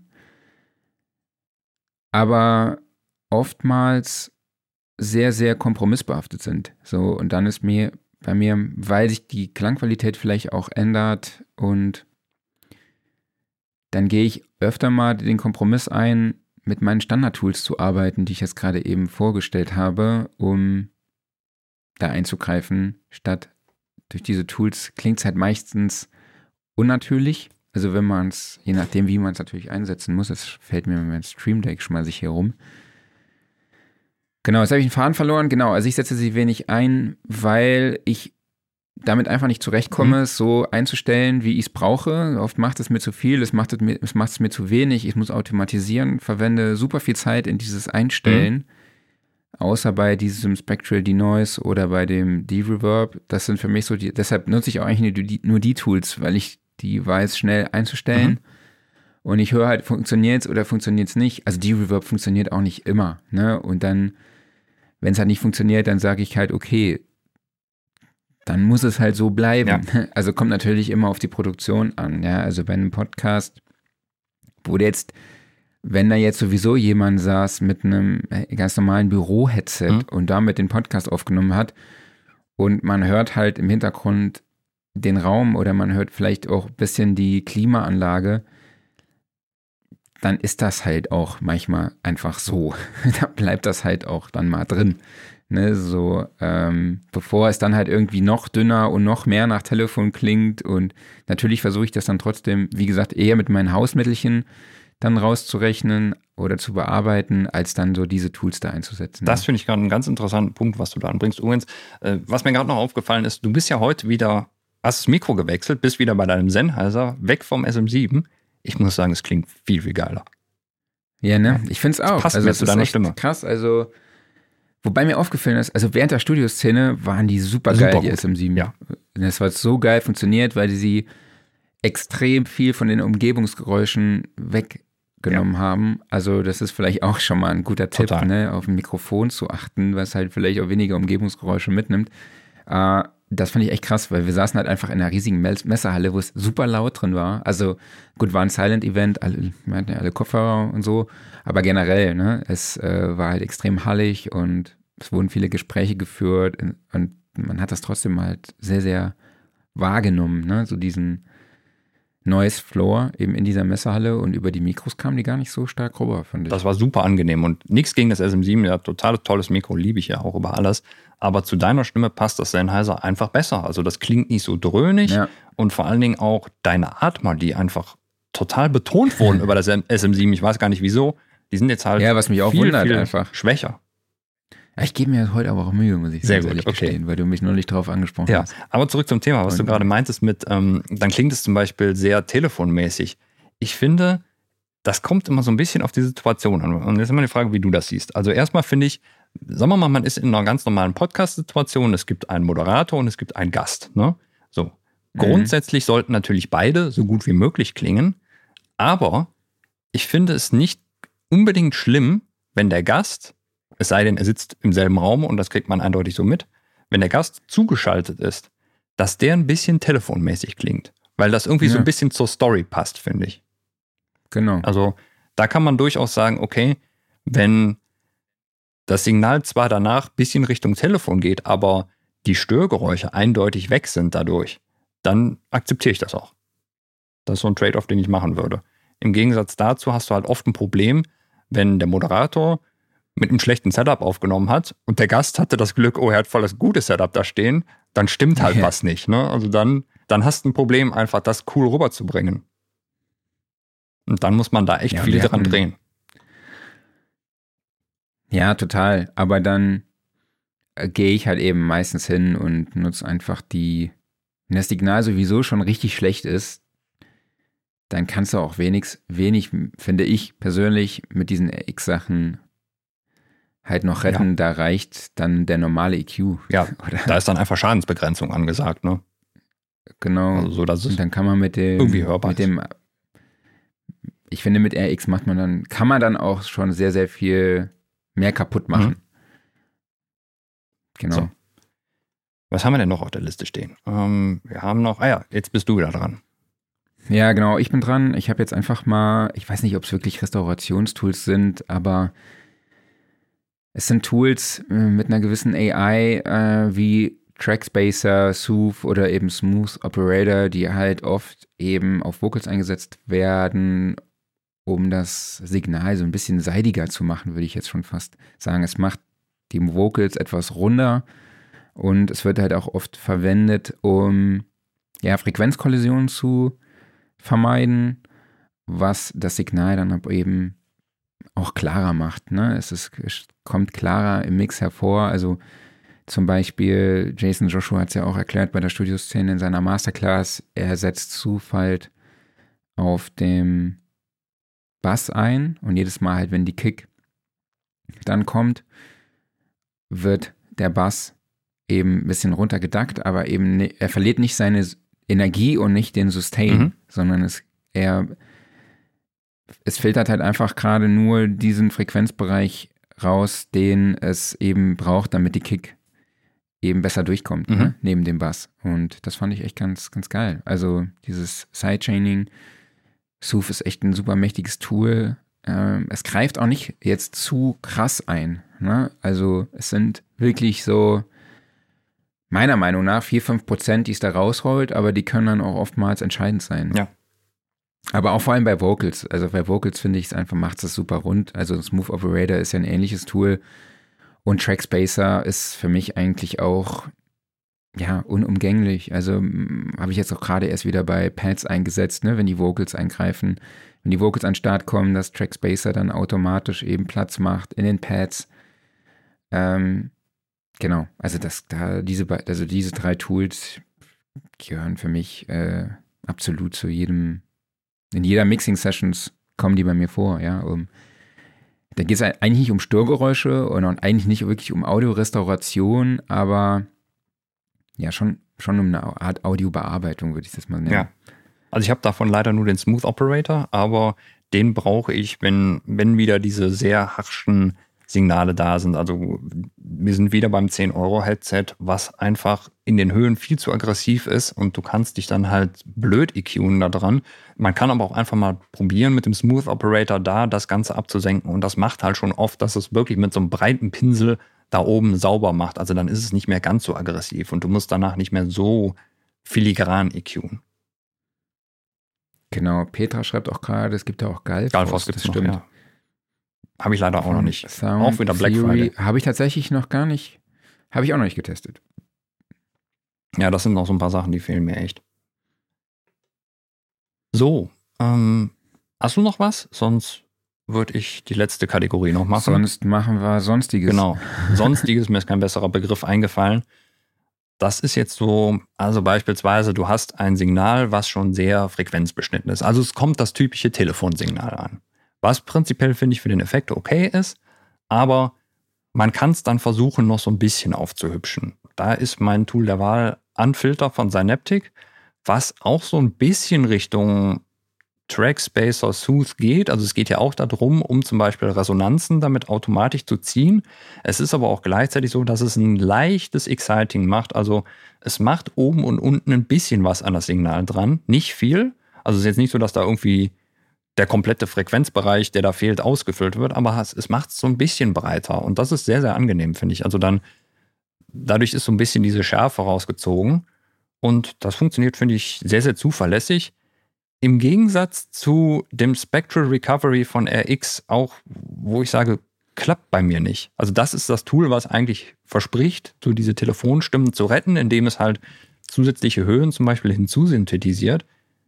Entweder bin ich zu doof dazu oder es klingt einfach furchtbar bei mir. Also es, ist, es, ist, es wird Oft irgendwie liegt die Wahrheit irgendwo dazwischen. ja, also es- es wird irgendwie scharf und kaputt und sowas, aber es hat nicht das Ergebnis, was ich mir da erwünsche. Also hast du da bessere Erfahrungen mitgemacht? Äh, nee, tatsächlich, äh, du hast gerade über was gesprochen? Synaptic Unfilter oder? Das ist das gute Beispiel bei mir und äh, das RX Spectral Recovery kriege ich nicht hin. Nee, ich muss gerade gestehen, ich habe dir kurz nicht zugehört, außer dass ich, ich habe nur gehört, dass du gesagt hast, entweder bist du zu doof dafür Ja. oder es funktioniert nicht so. äh, weil ich habe nämlich gerade noch ein anderes Tool gegoogelt, was ich, worüber ich bei Sonstiges noch sprechen wollte. Genau, ist mir gerade eingefallen. Deshalb, äh, genau. Ja. Aber Ja, Thomas sagt gerade, äh, klappt manchmal gar nicht, manchmal auch gut. Das gut habe ich Genau. tatsächlich noch nicht hingekriegt. Thomas sollten wir uns irgendwann mal über den Weg laufen, muss mir mal erklären, wie gut geht. der wollte doch eigentlich zur Studioszene kommen. Genau. Ähm, So, dann habe ich noch drin. Äh, Genau, aber Ja. ich finde, du hast gerade was super, was Gutes gesagt. Ich glaube, ausprobieren ist auch einfach das Ja, Ding ja, ja. in der Audiorestauration. Also verschiedene Tools nutzen ähm, und gucken, mit welchem Tool kommt man ans beste Ergebnis. Ne? Genau. Also da müssen sich auch einfach so Workflows einschleichen, dass man halt sagen kann, okay, gewisse Tools, denen kann ich blind vertrauen, die kann ich einfach draufladen und fertig, ne? Und andere Sachen, da muss man halt rumprobieren. Also funktioniert der Denoiser besser oder der oder wie auch immer, ne? Also absolut. Da ist viel Testen Ja. angesagt. Okay, ich wusste, dass Thomas jetzt schreibt, ich war da. Du warst da, okay, gut. Nächstes Jahr auf der Studioszene, Thomas, äh, erklärst Wusste du ich mir, doch, wie natürlich. Spectral Recovery in gut geht. So. Ähm, dann äh, eine schöne Funktion in Spectral Layers ist Komponenten entmischen. Und da kannst du das Signal in drei Anteile äh, zerlegen lassen, in Tonal, in Noise und das dritte ist, glaube ich, Transienten. Das ist super, wenn äh, du die Kollegen beispielsweise mal wieder bei der Aufnahme hast, die vergessen, ihre Systemtöne aufzu, äh, auszuschalten. Und gerade unter macOS werden die einfach gnadenlos mit aufgezeichnet. Und das ist dann blöd, dann erzählt jemand was und dann macht es im Hintergrund pling, weil eine neue E-Mail da ist. Super geil. Jetzt kann man natürlich hingehen und sagen, okay, Spektral-Editing und du malst die Dinger einfach raus, ist ein Weg. Aber dieses Komponentenentmischen ist echt super, weil gerade wenn du einen sehr starken tonalen Anteil drin hast, dann funktioniert eben dieser Separationsalgorithmus auch wirklich gut, dass du halt sagst, okay, ich habe tonale Anteile und ich habe Noise-Anteile und die Stimme fällt dann mehr so ein bisschen in den Noise-Anteil rein. Und du musst ja auch nicht sagen, ich mache den tonalen Anteil komplett aus, sondern du senkst den einfach, keine Ahnung, 6, 9 dB ab oder sowas. Dann hörst du natürlich den Systemton immer noch ein bisschen im Hintergrund, aber er springt dir nicht mehr so ins Ohr. Und das geht dann relativ fix, das so zu machen. Wenn es halt dann krasser ist, also beispielsweise sowas, Marke, ich lasse beim Podcast aufnehmen das Fenster offen und draußen fährt der Krankenwagen vorbei. Ja, da wird es dann schon ein bisschen schwieriger. Also dann hast du natürlich dann Töne, die sich in der Höhe ändern, dann hast du einen Doppler-Effekt, wenn der Krankenwagen vorbeigefahren ist und sowas. Du siehst sie relativ deutlich als Linien in der Spektralansicht, dann kannst du sie auch noch gut rausmalen. Aber da kann man es dann mal probieren, mit so einem, den tonalen Anteil abzusenken. Macht auch oft was. Ist also eine schöne Möglichkeit eigentlich. Ja, ich habe. Äh, also du arbeitest auch oft viel mit den einzelnen Standalone. Editoren. Ja, also spätestens seit es halt eine, eine ARA-Integration von Spectral Layers gibt, finde ich das total super, weil dann muss ich eben nicht mehr raus in einen anderen Editor. Bei RX geht das ist okay von der Komplexität her, weil dann musst du halt in einen Offline-Prozess gehen, lädst da dieses spezielle Sende-Plugin rein, ich glaube RX Connect oder sowas heißt es. Damit landet es dann im Editor drin, machst da deine Änderungen, schickst es zurück in Cubase und dann geht das auch. Ist halt ein bisschen umständlicher. Über IRA geht es etwas direkter. Der Editor von Aiken Digital, das Akustika, ähm, der ist auch ein ARA-Plugin übrigens, was sehr, sehr schön ist. Also da kann man es dann auch so direkt daran machen. Und dann hast du halt deinen, deinen Spektral-Editor wirklich in deiner DAW integriert. Mhm. Und sowieso, ja, spektrales Editing ist sowieso immer super. Also wenn irgendwie einer, keine Ahnung, rennt mal gegens Mikro oder sowas. Ja, klar, du kannst an der Stelle dann irgendwie einen Low-Cut setzen, das geht alles, ne? Oder du machst einmal kurz den Spektral-Editor auf, malst das mal eben weg und weg ist es, ne? mhm. ne? Das ist super. Äh, ja, du hast noch was dazu gepackt. Genau. Äh, ich habe Hidden Mix noch dazu gepackt mit äh, Deep Remix, heißt das, ne? Das Tool. Ich glaube, das gibt es auch von Synaptic, sowas ähnliches, äh, was dann eben eine Stereospur in die einzelnen Audiosignale aufteilt. Das heißt, wenn man irgendwie eine, nur eine Stereospur hat, die man bearbeiten möchte, kann es natürlich Sinn machen, das Tool zu nutzen, um eben die Spur rauszubekommen, die bearbeitet werden muss. Mhm. Ne? Und dann ist jetzt vielleicht nur, ist nur so ein kleines, kleines Tool. Mhm. War eigentlich ein anderer, anderer Zweck fürs Remixing, aber kann natürlich auch bei der Audiorestauration helfen. Ja. Ja, Petra sagt gerade noch, Dann, von Adobe soll es ja auch äh, krasse Tools geben, um schlechte Aufnahmen gut klingen zu lassen. Also ich habe die Sachen lange nicht mehr verfolgt. In Audition hat sich ja sehr, sehr viel getan. Und ich meine, gerade jetzt, was KI angeht, da ist Adobe ja sehr, sehr vorne. Ich meine, was sich in Photoshop und in Premiere da getan hat, ist ja super. Ich vermute mal, in Audition wird es wahrscheinlich nicht viel anders sein. Mhm. Da kommt sicherlich noch einiges. das nicht alle DAWs?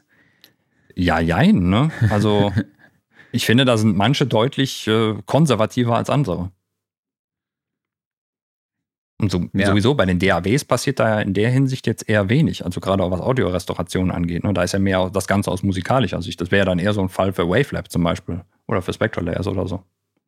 Bin ich ja. auch mal gespannt. Also Gerüchteweise äh, kommt ja Ende des Jahres ein neues Wavelab. Zumindest wurde das so im Wavelab-Forum kommuniziert. Und mal gucken, was die da so eingebaut haben.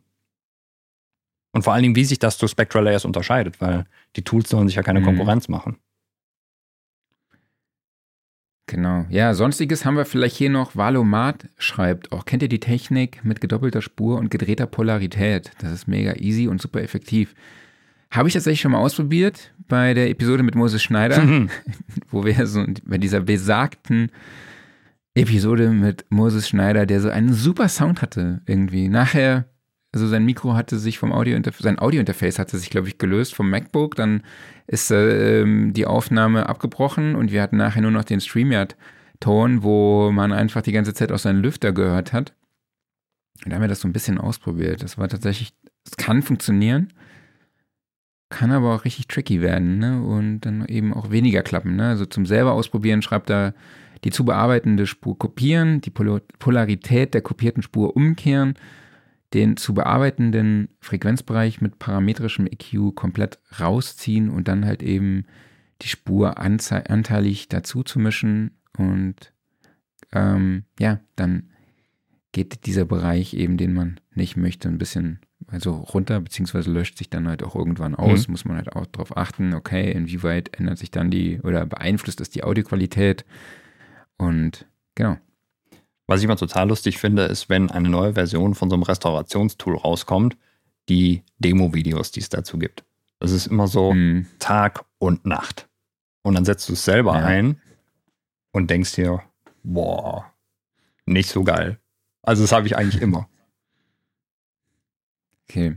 Ich fand zum Beispiel auch. Sagen wir noch ein paar. Ja, ein, sorry, eine Sache noch ganz kurz dazu. Ich fand ja. zum Beispiel, es gibt bei, bei Spectral Layers gibt es so eine Funktion, dass wenn du mehrere Stimmen in einem Audiosignal hast, dass du die separieren kannst und dann halt die Stimmen auf eigenen Spuren hast. Das ist so ein totales Hit-or-Miss-Tool. Also, das funktioniert manchmal erstaunlich gut und manchmal, wo du einfach denkst, so, wo Total. ist jetzt gerade das Problem, funktioniert das gar nicht. Genau. So. Sollen wir mal die Fragen und Kommentare durchgehen? Bitte, ja. Willst du das machen? Wenn du schon irgendwas gelesen hast, dann mach du mal. Ich muss ganz oben anfangen. Ja, also Michael hat ja geschrieben, die Revive, ne, DX Revive, geisteskrankes Tool, schreibt auch Waves Clarity, Exentize, D-Room Pro 2. Kennst du das? Nee, sagt mir nichts. Habe ich. Dann äh, Supertone Clear. Ja, Goyo kenne ich. Hm, als Goyo noch, ja, das war cool. Äh, Viele arbeiten mit äh, Spectral Layers, sehe ich hier. Mhm. Waves Clarity kommt sehr oft hier vor. Äh, Michael schreibt auch, dass er überrascht ist, wie unterschiedlich, äh, wie viele Unterschiede es bei Gates bzw. Expandern ja. gibt. Also er nutzt die Sachen von Oxford, mhm. also Sonox Oxford, und die sind seiner Meinung nach auch ungeschlagen. Ihr wisst ja, warum ich die nicht nutze. Also du auf jeden Fall. Ich, ich habe sie leider nicht, aber ich finde sie, äh, es, es, geht tatsächlich um die Optik hier, ne? Und ich muss sagen, die, genau. die sehen halt richtig aber ich geil in der letzten aus. Episode. Genau. Aber der Kollege ich, findet sie hässlich. Ich finde das Gegenteil. Du würdest dir auch keine Sony Oxford Konsole, wenn dir jemand eine schenken würde, ins äh, Studio stellen? Ja, gut. Also jetzt mal also rein von der Frage Optik. kann ich natürlich nicht. Findest du, die sieht nicht geil aus? Ja, die ist okay. Ich finde, die sieht schon Dafür, dass sie schon älter ist, sieht sie mir eigentlich fast zu modern aus. Ich weiß nicht, weißt du, was ja, ich meine? Ja, eben. Also ich finde, die sieht halt richtig nach Raumschiff aus. Also ja. so muss irgendwie eine Digitalkonsole aussehen. Also wirklich so nach Future 3050. ja, ich gehe mal noch mal kurz durch, was wir noch hier so haben. Also eigentlich viele, viele der Tools, die wir auch schon genannt haben. Manchmal verspielen sich Probleme des De-Reverbing im Mix auch ganz gut. Manchmal hilft auch wieder etwas künstlichen Hall wieder dazu zu mischen. Ne? Das mag ich jetzt zum Beispiel bei dem, bei den Vocals hier, mhm. in meinem Track, an dem ich gerade arbeite, wo die Vocals dann halt auch wirklich in einem trockenen Raum aufgenommen wurden und teilweise halt in einem Wohnzimmer, mhm. dann auch mit unterschiedlichen Mikrofonen und dann ist der Hallanteil natürlich auch unterschiedlich mhm. und da versuche ich dann bei dem einen den Hallanteil dann auch so ein bisschen auszugleichen mit einem zusätzlichen Reverb. Ne? Ähm, Debrief ist bei zeitlich, zeitkritischen Sprachaufnahmen Aufnahmen manchmal Gold wert. Ja. Ähm, genau, was haben wir hier noch? Was haben wir noch? Guideforce haben wir schon erwähnt. Adobe kam zur Sprache. Dann vielleicht zwei Fragen. Benutzt man, also einmal von Petra, benutzt man heute noch Wavelab oder braucht man das noch? Ich kenne das nur noch von früher gegen 2005. Ja, ja, auf jeden Fall benutzt man Wavelab. Die Frage ist tatsächlich, wofür? Also es gibt genug Gründe, um Wavelab zu benutzen, einfach weil es sehr viele Spezialtools drin hat, aber man muss es nicht benutzen. Also es ist halt echt mhm. eine Frage, was möchtest du machen damit? Also ich bin, ich weiß nicht, ich arbeite sowieso nicht damit. also es ist halt sehr viel wirklich Special Cases. Also ähm, ja. ich finde Sample-Bearbeitung da drin super. Also wenn du es halt für einen Sampler machst, ne? Äh, so mhm. Sachen halt wie Loops finden oder sowas sind Wavelab schön. Metadatenbearbeitung ist da drin sehr cool. Also sind echt totale Special Cases. Oder halt, wenn du tatsächlich dich noch um CD-Authoring oder sowas kümmern musst, ne? Dann äh, brauchst du sowas halt. Oder ein DPD-Master machen. Sowas. Genau, und hier zu Beginn gab es noch eine Frage von Krava Larsson. Ich hoffe, ich habe das richtig ausgesprochen. Hallo und vielen Dank für euren Podcast. Macht viel Spaß, bin ahnungsloser Home Recorder. Eine Frage zum Thema. Habe ein Cajon-Schlagzeug im Bandraum aufgenommen. PC läuft. Sollte man sich da die Mühe machen, Geräusche zu korrigieren, filtern, gaten, etc.? Oder sind die Luftgeräusche, äh, Lüftergeräusche bei Drums nicht so kritisch zu bewerten? Ne? Kommt halt drauf an, wie laut die Geräusche sind. Ja, würde ich auch sagen. Also, also die Nebengeräusche. Wenn du es nachher nicht mehr hörst, dann ist es doch okay. Also stört es dich. Ne? Wenn es dich nicht stört, cool, lass es so. Ja. Ganz einfach. Ansonsten würde ich erstmal gucken, dass ich das Mikro so aufstelle, dass die Lüftergeräusche möglichst weitestgehend ausgeblendet werden. Mhm. Und dann würde ich, ähm, ja, wahrscheinlich erstmal mit einem, ja, die Noise, RX die Noise, wenn es wirklich super krass ist, ne? Wäre, glaube ich, das Tool, mit dem ich dann zuerst mal arbeiten würde. Oder halt einem dynamischen EQ. Ja. Oder den Lüfter leiser machen.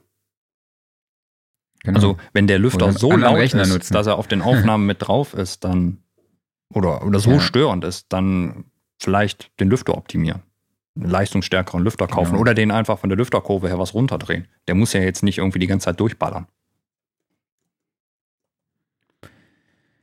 Kommen wir mal zum Schluss, würde ich sagen. Ja, mir ist gerade noch eine Sache eingefallen und zwar, oh nein. Äh, was wir nicht äh, erwähnt haben, ist äh, Klicks in Aufnahmen, die durch schlechtes Editing gekommen sind. Also wenn jemand mhm. schon voreditiert hat, du bekommst voreditierte Spuren und jemand hat beispielsweise dieses Setting nicht gesetzt, dass Schnitte bitte nur an Nulldurchgängen stattfinden sollen, dann hast du halt unterbrochene Wellenformen. Und das ist ziemlich ätzend. Was machst du dagegen? Also schneidest du dann selber oder also editierst du die Klicks raus oder setzt du die Klicker ein? Äh, editiere ich auf jeden Mach Fall. Also immer schön, immer, immer schön im Null-Durchgang schneiden. Mhm. Ne? Und ähm, immer schön Fades setzen. Ist auf jeden Fall der Tipp ja. beim Schneiden. Ne? Total. Also du hast ja oft dann wirklich, dass ähm, die Klicker mir zu aggressiv eingreift. Dann habe ich zwar diese Einzelklicks raus, aber dann, dann findet der noch keine Ahnung, was da alles ist. Da sind dann zwar keine Klicks, aber dann sägt er hier mal einen Transienten oder macht da noch irgendwas komisches. Also, solange das natürlich jetzt nicht alle fünf Sekunden ist oder sowas, so einzelne Klicks immer. Und vor allen Dingen, die sind dann auch noch so leise, die hörst du nur über Kopfhörer, aber trotzdem, die müssen wegeditiert werden. Und dann, wie du sagst, Fades setzen und dann ist schön. Okay. Wobei das Fade-Setzen so. ja eigentlich auch nur dafür da ist, um das Audio drumherum schöner zu machen. Ne? Also ja. das ist ja nicht, um den Klick wegzufaden. Den schneidest du ja weg. Erklär nochmal. Also du hast ja, du hast diesen, du hast die unterbrochene Wellenform. Also sie ist ja nicht unterbrochen, aber du hast halt den Sprung in der Wellenform, dass du da so eine 90-Grad-Kurve quasi drin hast. Die schneidest mhm. du raus. Danach hast du eine mhm. saubere Wellenform aber teilweise, je nachdem, an welcher Stelle das ist, also beispielsweise, wenn das jetzt so zwischen zwei Wörtern direkt ist, dann klingt es auf einmal komisch, auch wenn der Schnitt nur ganz kurz war, so als ob dann irgendwie so, ich habe oft den Eindruck, dann entsteht wie so ein, so ein tieffrequentes Rumpeln ist da drin. Also irgendwie, irgendwas fühlt sich auf einmal komisch an. Und wenn man dann halt noch die beiden, ähm, die beiden Events links und rechts leicht einfadet, auch wirklich nur leicht, dann ist das wieder weg. Ich kann ja nicht sagen, wo, woher dieses Phänomen kommt, weil die Wellenform ist ja sauber danach. Aber es fühlt sich halt mhm. merkwürdig teilweise an. Ist nicht immer so. Man muss einfach gucken. Aber du musst nicht faden, um die Wellenform zu reparieren. Das kannst du natürlich machen. Du kannst auch anstatt den, ja, die unterbrochene Wellenform wegzuschneiden, kannst du beide Seiten an der Stelle so zusammenfaden, dass das auch geht. Aber ich mache lieber den kleinen Schnitt an der Stelle. So, dann kommen wir zum Schluss. Jetzt dein Schlussstatement. Ich will jetzt richtig was Poetisches von dir hören. Wo setzt du denn Noise als Stilmittel ein? Noise als Stilmittel. Also da ich Noise eigentlich generell im Nutzsignal nicht mag, mag ich es nur in Synth-Leads drin. Und da dann auch bitte richtig volle Möhre. Also gerade so ein schöner EDM-Lied. So zwei Supersaws links, rechts, Höhen am EQ reingeboostet und dann noch weißes Rauschen unten drunter. Dann fetzt es dir die Gehörgänge weg und dann weißt du auch, wer hier der Lead-Sound ist. Ne? Da hat dann auch nichts anderes mehr neben Platz. Da ist Noise genau richtig. Das war sehr episch. Ja. ich danke dir. Jo, also äh, ich werde jetzt auf jeden Fall bei der Vocalspur, die ich da habe, am Ende so ein bisschen mit dem Decapitator rumspielen mhm. und dann das Ganze noch so ein bisschen Lo-Fi-mäßig rumbiegen. Also wie gesagt, ich habe einen Track, da sind die Vocals, also da kommt auch plötzlich irgendein Rauschen her, gegen Ende, beim Ausfaden leider auch noch. Und ich habe auch so Lo-Fi, ja, Strings da drin. Und dann werde ich das so ein bisschen da angleichen, dass die Vocals da auch so ein Lo-Fi Touch kriegen und das Rauschen, beziehungsweise ja, dieses Übersteuern vielleicht auch so ein bisschen untergeht und gewollt klingt. Mhm. So. ich finde ja Vocals und dann Decapitator ist, äh, das passt so irgendwie so, das klingt immer böse, ne?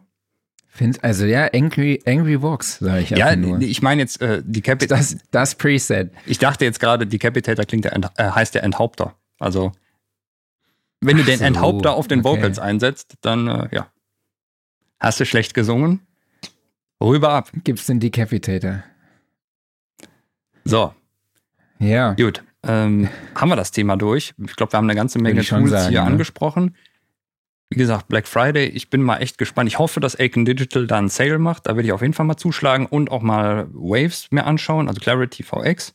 Ob das cool ist, wenn es da einen Sale gibt, werde ich zuschlagen. Und ansonsten ja die Liste hier einfach nochmal durchgehen, weil da waren ja ein paar echt schöne Empfehlungen bei. Einfach mal gucken, was noch so geht, was ich noch nicht kenne. Und oh, Thomas sagt gerade noch, am besten gleich direkt eine gute Aufnahme machen. Ja. Amen, ne? Ja. Würde ich mir auch wünschen. so sieht's aus. So. Ja, würde ich sagen, haken wir das Thema ab. Haken ne? wir das Thema wir ab. dachten wieder, also ich dachte wieder, es wird ein Sprint, aber irgendwie denke ich das immer, wenn wir Episoden alleine machen, ja. aber wir sind schon wieder bei einer Stunde 17. Deshalb machen wir, gehen wir noch ein bisschen unsere Kleinigkeiten durch, ne? Workflow der Woche. Hast du was dabei? Nee, aber du hast was dabei, was auch auf der Studioszene eine Rolle gespielt hat. Ja, genau. Nur deshalb habe ich es eigentlich aufgeschrieben, aber wir sind tatsächlich dann noch ein paar andere Workflows der Woche hier eingefallen, nämlich The God Particle war einfach das Thema bei der Studioszene, fand ich. Ne? Mhm. Jason Joshua hat ja in irgendeiner Art und Weise an dem Plugin mitgewirkt. Und es soll auch das einzige sein, was er dann auf seinem Mixing-Bus auch verwendet und ihm dann eben 6 dB mehr Headroom beschafft. Ne? Und nach der Studioszene habe ich voll viele Postings gesehen auf Social Media, die uns dann da auch vertagt haben hallo Waldemar, äh, die dann jetzt auch dieses Plugin da mal ausprobiert haben. Also, aber ich habe es mir jetzt noch nicht gegönnt. Ich glaube, es kostet 120 Dollar oder irgendwas so in dem Dreh. Ähm, weiß ich jetzt noch nicht, ob ich mir das gönne. Aber mein Workflow der Woche ist ein ganz anderer, nämlich ich habe meinen Looper mal wieder ausgepackt. Mm. Mit der Akustikgitarre schön, mein RC30. Nur meine Gitarre und ich so einfach mal weg vom Rechner. Dann irgendwie einen Loop eingespielt mit der Gitarre, dann irgendeine Liedmelodie drüber geklimpert und einfach mal ein bisschen gejammt. So. Das ist auch echt mal ganz befreiend für den Kopf da oben. Mhm. Ne? Damit ich dann nicht decapitated werde. Ne? Ich habe noch nie mit Loopern gearbeitet. Würde ich gerne mal. Also wenn wir ja? uns demnächst mal wieder sehen, dann äh, muss man mal zeigen. Ja. Was ich ganz witzig, witzig finde, das Teil hat keinen Anschalter. Ja? Ach, sowas hasse ich. Sondern, ja, du musst halt in die Output-Buchse was reinstecken. Also einen Klinkestecker in die Output-Buchse stecken und dann geht das Teil an. Okay, das ist wieder witzig irgendwie. Das ist total witzig, aber vor allem, wenn du es halt nicht weißt und am Anfang denkst, hä, wie geht das Scheißteil mhm. an? so, beim ersten Ausprobieren. Und ihr wisst ja, äh, ich bin niemand, der unbedingt direkt zur Bedienungsanleitung greift und sich und die studiert. Und ähm, ja, aber irgendwie es steht dann aber auch über der Buchse drauf. so Power On. Ja. Und dann dachte ich so, hä, muss ich da jetzt auf die Buchse drücken oder was? Und dann, nee, wenn man dann einen Klinkenstecker reinsteckt, dann geht das Teil auch an. Also vielleicht bin nur ich das, aber Geräte ohne Ein- und Ausschalter finde ich ganz schlimm. Dicht gefolgt von Geräten, oftmals bei 19 Zoll, wo der Ein- und Ausschalter zwar da ist, aber auf der Rückseite. Also das kann ich mir für Live-Geräte vorstellen, dass halt keiner an den Ausschalter rankommt. Das macht Sinn, aber nicht für Studiogeräte. Dann machst du so eine Mehrversteckdose hin, ne, wo dann alle Geräte Ja, ja, klar. angehen, wenn du Ja, aber trotzdem, irgendwie, einen Schalter drückst. irgendwie finde ich es halt doof. Also, warum? Hast du bei dir so eine Einschaltreihenfolge Ja. im Studio Mhm. irgendwie? Ich habe ich hab so eine 19 Zoll äh, Einheit mit sechs Schaltern dran, die einfach sechs Steckdosen einschalten und dann habe ich dann hier so verschiedene Bereiche eingeteilt. Ne? Eins ist so Geil. die generelle Infrastruktur, also das macht irgendwie so zum Beispiel Power auf den Rechner, Power auf, keine Ahnung, den Netzwerkswitch und so ein bisschen Gedöns. Ne?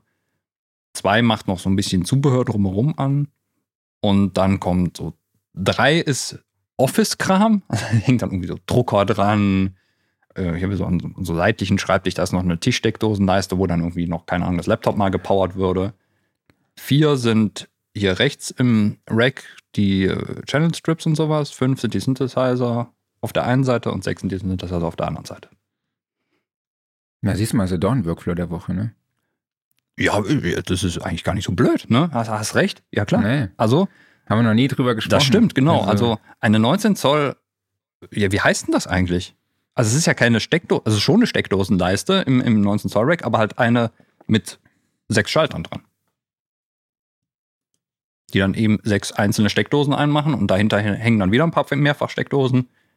Mhm. Und ja, so kann man dann verschiedene Sachen ein- und Ja. Bisschen Strom sparen. Also bei mir gibt bei mir gibt's auch eine Ein Einschalt-Reihenfolge, auf jeden Fall, weil bei mir sonst die Sicherung rausfliegt. Das Das habe ich auch. Also, wenn Ja? da zu viel angeht, äh, ja, ja, der, der, wie heißt er, der FI oder sowas, der ist ein bisschen nervös hier. Wenn da mal zu viel hüpft, dann, äh, ja, ja, geht dann schon mal das, aus. das Licht aus. das ist dann nicht so gut. Wo auch das Licht ausgegangen ist diese Woche, ist bei meinem iPhone. ich kann mein iPhone nicht mehr laden über die Ladebuchse. Mhm. So das ist eigentlich mein Aufreger der Woche. Und ähm, ich weiß nicht, vielleicht nehme ich es jetzt einfach mal gerade in den Aufreger der Woche rein. Aber im Prinzip habe ich dann da Oh. Hast du das gehört gerade?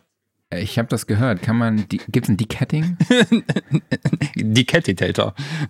Ein Decatitator. Ja, es findet anscheinend gerade eine Schlägerei vor der Studiotür statt. Gehst besser nicht raus, Nee. ey. bleib, bleib mal schön hier. äh, genau, ich kannte mein iPhone nicht mehr laden. Irgendwie hat, hat die Ladebuchse keinen Kontakt mehr. Und dann da saß ich da und dachte so, shit, ey, was mache ich jetzt? Ne? Und dann ist mir eingefallen, dass ich eine Powerbank habe, Mhm.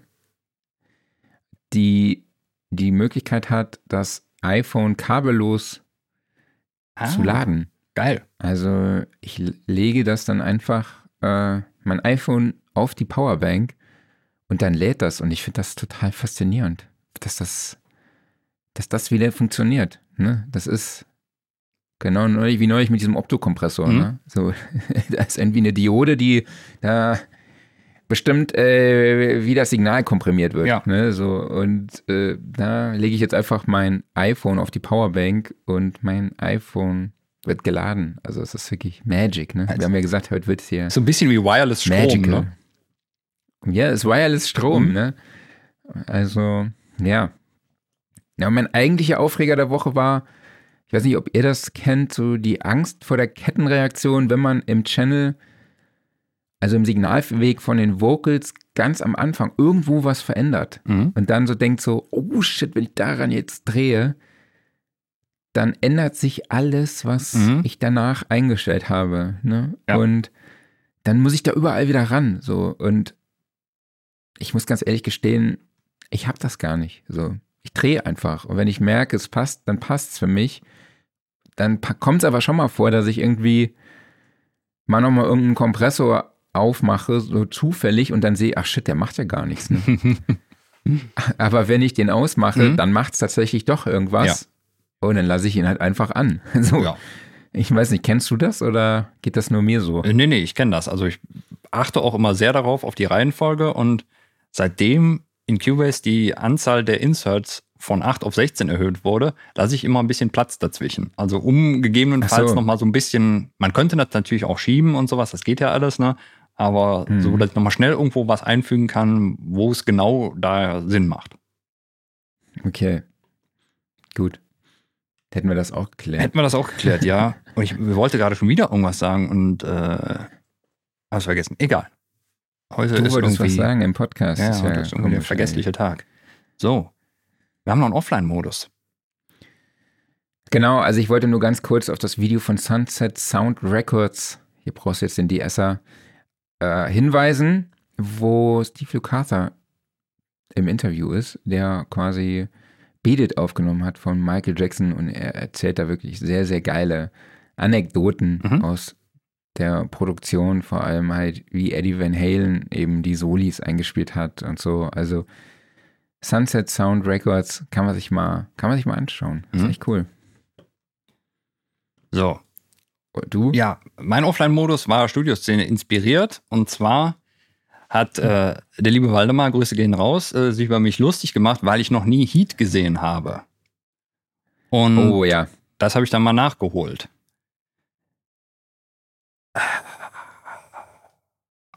Wie sage ich das jetzt? War schon, Meinst du, er hört zu? War schon ganz geil, aber nicht so geil. Aber ich weiß aber auch, was, er hat ihn auf DVD, er hat ihn auf Blu-ray, ja. er hat ihn wahrscheinlich auch noch auf VHS. Ja. Ja, ja, er, er liebt diesen Film über alles. Und ich kann absolut verstehen, warum man diesen Film geil findet. Also erstmal, äh, es ist ja, äh, nennen wir es mal ein, ein, eine Mischung aus Krimi und Thriller mit ein paar sehr coolen Action-Szenen drin. Und Darsteller super, also so absolute Starriege drin. Du hast da Al Pacino, du hast Robert De Niro, du hast Val Kilmer.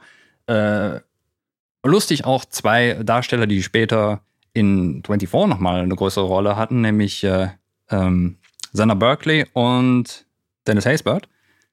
Und die da in etwas jüngeren Jahren zu sehen, das war cool. Ich bin nicht so der Riesen, sag mal, ja, so, so Krimi-Thriller-Fan. Ich glaube, das war so ein bisschen das Problem.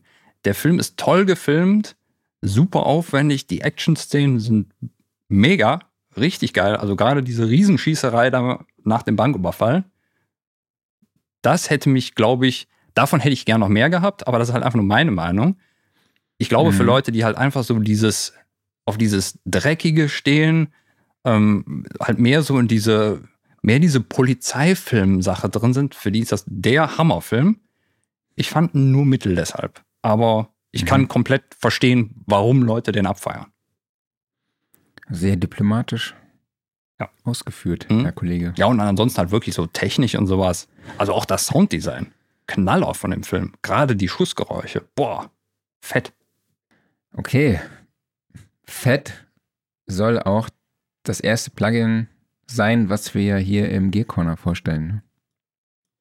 Ja, was hast denn da Feines? Da ist was gelandet äh, quasi.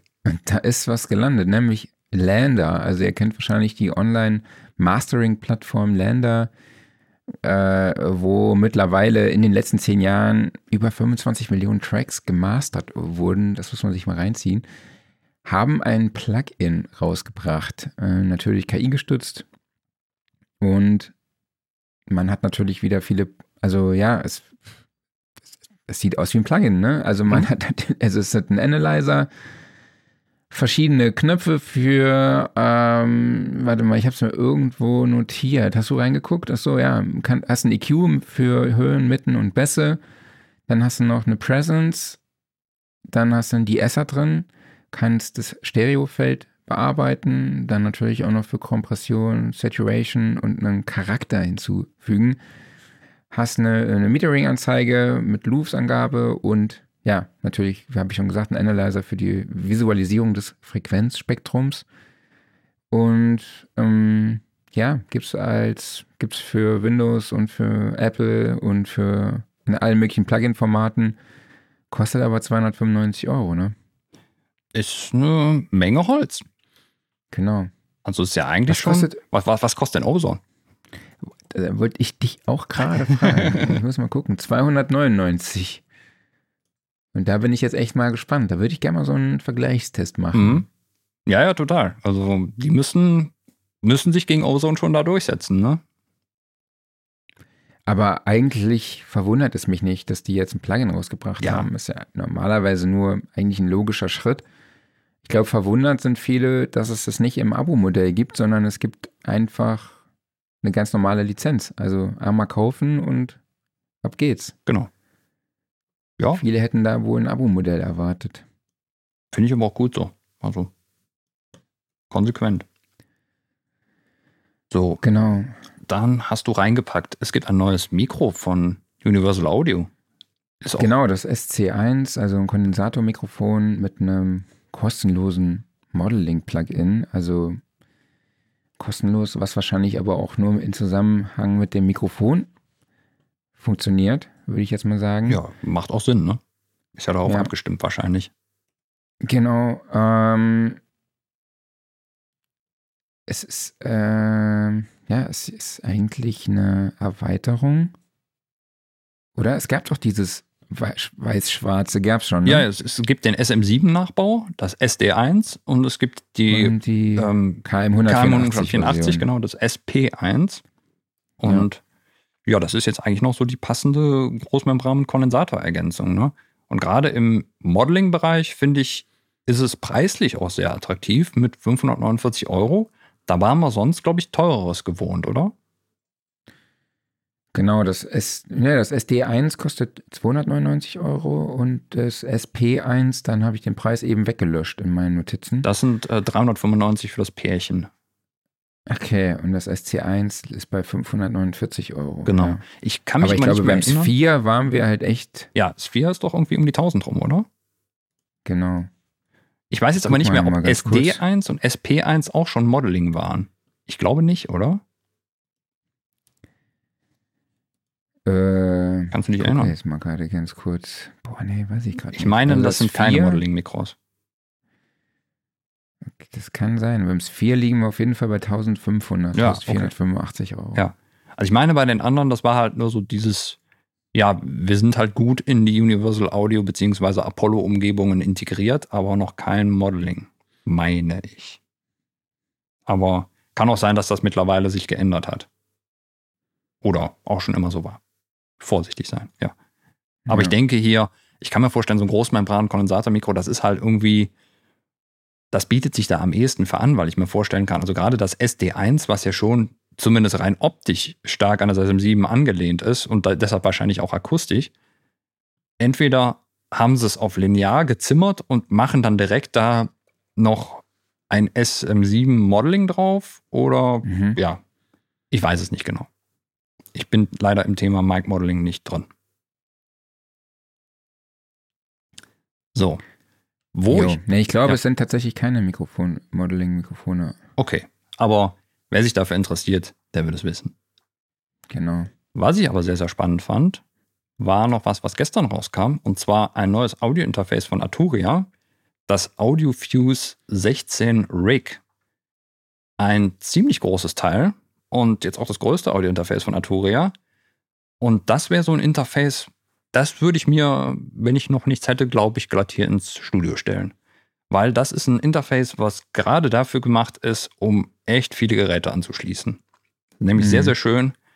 Du hast alleine auf der Rückseite schon mal 16 Klinkeneingänge. Das ist richtig cool, um halt einfach mal Massen an Synthesizern anzuschließen. auf der Vorderseite sind auch noch weitere Eingänge. Vorne nochmal zwei Kombibuchsen für äh, XLR-Klinke. Daneben noch eine Mini-Klinkenbuchse, um mal eben, ja, keine Ahnung, ein Handy oder ähnliches anzuschließen. Interessant auch, es gibt Outputs auf der Vorderseite, also zwei Klinkenausgänge, die nicht die Kopfhörerausgänge sind, sondern einfach nur so separate Ausgänge. Kopfhörerausgänge gibt es natürlich auch zwei Stück auf der Vorderseite, einer großer Klinke, eine kleine Klinke. Sehr spannend, es gibt diverse USB-Anschlüsse an dem Gerät, also das, gleich, Mhm. ist gleichzeitig noch ein USB-Hub, also vorne zwei USB-Anschlüsse, um mal eben kurz einen Stick einzustecken oder eine Festplatte oder was auch immer, oder eben halt von mir aus MIDI-Controller. Auf der Rückseite auch nochmal. Es gibt zwei MIDI-Ausgänge, einen MIDI-Eingang, so als normale, ja, 5 Pol DIN-Buchse. Dann zur Erweiterung gibt es zwei ADAT-Pärchen, also insgesamt 16 ADAT-Streams rein und raus. Wordclock-Anschluss, nochmal einen separaten Monitorausgang, nochmal acht Line-Ausgänge auf der Rückseite und sehr cool, sie haben jetzt auch mittlerweile so eine große Routing-Software dabei, so was schon so ein bisschen an Total Mix erinnert, wo du eben das Ganze hin und her schicken kannst. Du kannst es unabhängig vom Rechner betreiben. Also, das ist ein echt schönes Gesamtpaket. Kostet auch nur in Anführungszeichen um die 1000 Euro. Das finde ich für das Gebotene echt schwer in Ordnung. Ist nochmal ein Softwarepaket dabei, so aus den diversen äh, Arturia Effekt-Plugins bestehend. Das Einzige, was ich nicht rausfinden konnte, ob es eine Kaskadierbarkeit gibt. Unter macOS dürfte das über Aggregated Devices relativ easy sein. Unter Windows muss es ja vorbereiten, habe ich keine Infos zu gesehen, weil gerade halt, wenn man sagt, okay, das ist mein Interface fürs Studio, wo halt viele Synthesizer zum Beispiel drin stehen, dann möchte man gegebenenfalls vielleicht auch nochmal ein zweites dranhängen, wenn auch noch die ADAT-Ports voll sind, habe ich keine Info zu gesehen. Ansonsten halt. Nur die, die, die Rack-Flügel finde ich ein bisschen gewöhnungsbedürftig. Die sehen etwas speziell aus, das stimmt. Ich glaube, es ist einfach so gemacht, dass halt heute sind nicht mehr so viele 19 Zoll Sachen unterwegs und deshalb hängen die da irgendwie so ein bisschen optional dran. Aber ja. Aber so wie es aussieht, kannst du die Teile auch als Standfuß benutzen, dass man es einfach auf den Tisch stellen kann oder so irgendwie. Also es gibt ja, glaube, du kannst sie dann einfach nur andersrum ranschrauben. Du hast völlig recht, dann das fällt mir jetzt erst auf. Und ansonsten hast du die einfach als Rack Flügel. Und dann du hast völlig recht. wenden und dann sind es Standfüße. Ja, das ist ja mal eine clevere Lösung. Ja. Nicht schlecht. aus. Nicht schlecht. Ja. Also das muss ich sagen, finde ich eine richtig runde Sache. Jo, ja. 1299 Euro hast du wahrscheinlich schon gesagt. Ne? Ja, ich habe gesagt um die 1000 Euro oder so, also 1299. Äh, aber trotzdem, Preis ist total in Ordnung. Anschluss natürlich über USB-C heute normalerweise. Ne? Ähm, Ansonsten diverse Komfortfunktionen, Buttons, Regler und sowas vorne dran. Ja. Ja. Okay, würde ich sagen, man sagt zu für heute, oder? Gibt es noch was? Nee, ich bin rundum glücklich. Ich muss mal gucken, ob ich äh, draußen jetzt diverse Fellbüschel von Katzen einsammeln muss. Mal gucken. oder was da passiert ist. Und, äh, Katzenohren. Äh, ja, dann bin ich mal gespannt, was halt so an Restaurationstools jetzt demnächst kommt, weil wie gesagt, irgendwann soll dieses Jahr noch eine neue Wavelab-Version erscheinen. Mal gucken, was da drin ist. Es ist auch mal wieder Zeit für ein neues RX. Wir haben ja jetzt schon das neue Ozone gehabt. Mhm. Also RX ist eigentlich demnächst auch mal wieder fällig und die müssen in so ein paar Bereichen mal nachziehen. Mal gucken, was da kommt. Ja, und ansonsten, ha, wir haben jetzt, glaube ich, auch eine Menge Zeug für Black Friday. Also ich habe auf jeden Fall diverse Sachen, wo ich hoffe, dass sie auf der Liste sind. Ja, ich, wann ist der nochmal? Weißt du das? Ende November irgendwann. War es irgendwie so 25. oder sowas? Kann das sein? Irgendwann so, so um den Dreh rum jedenfalls. Ja. Ist immer so doof, dass das so kurz vor Weihnachten ist, ne? Irgendwie. Ja, die Sales fangen ja jetzt teilweise schon an. Also eigentlich muss man sich ja jetzt nur eine Liste an Sachen machen, die interessant ist und immer mal wieder gucken gehen. 24. November. 24. Ja. Okay. Ja, gucken wir mal. Okay. Guti. Dann würde ich sagen, haben wir es für heute. Haben wir es für heute. Ähm, ja, dann bleibt nichts anderes zu sagen, als wir erheben uns von unserem schönen Studiosofa, denn das wird präsentiert vom Music Store in Köln, dem Paradies für Musiker. Vielen Dank an euch alle, dass ihr dabei wart. Vielen Dank an dich, Marc. Und wer ist denn nächste Woche dabei? Nächste Woche bin ich im Urlaub. Ich melde mich ja auch heute schon aus meinem Urlaub. Ähm, dachte aber, Der hey, Mann ist ein Arbeitstier. Wir haben die Episode vorbereitet und ich habe auch vorgestern erst wieder gesehen, dass ich Urlaub habe heute eigentlich. Aber ich dachte, komm, das ziehen wir noch durch. Ziehen wir durch und äh, dann, ja, und dann aber danach, am 9.11. haben wir Nova zu Gast. Also Producerin, cool. Songwriterin. Genau, freue ich mich schon sehr darauf. Ja, super. Cool. Das heißt also nächste Woche, Donnerstag, haust du Peter Waschke raus oder? Äh, du meinst Peter Weihe. Ach, meine ich ja. Ja. Peter Weihe meine ich natürlich, klar. Genau, wir können gerne noch Peter Weihe raushauen. Den haben wir auf dem Guitar Summit interviewt halbe Stunde, wo er, glaube ich, eine Frage drin beantwortet hat oder sowas. ja. Hätten wir ihn nicht gebremst, hätte er noch zwei Stunden weiter geredet. So wie Warren Ewart, das war ja auch krass. Ja, einfach. also ich glaube, äh, Warren Ewart und Peter Weyer würden sich sehr, sehr gut verstehen. Äh, es sei denn, einer naja. wird irgendwann aggressiv, weil er nicht mehr zu Wort kommt, weil er einfach nur die ganze Zeit durchredet. Mit Peter Weyer könnte man, glaube ich, mal beide. Eine, eine, sehr lange Episode machen oder sowas. Ich glaube, er hatte doch so. auch gesagt, er wollte mal eine machen, ne? Ja, Studio Sofa Very Extended. Very Extended, ja, ja, genau. Okay, genau. genau. Dann machen wir nächste Woche Peter Weil, der kommt dann vom Guitar Summit noch kurz und dann in zwei Wochen mit äh, Nova wieder dabei und bis dahin ja. würde ich sagen, bleibt alle gesund, passt auf euch auf, macht's gut und tschüss. Macht's gut, ciao.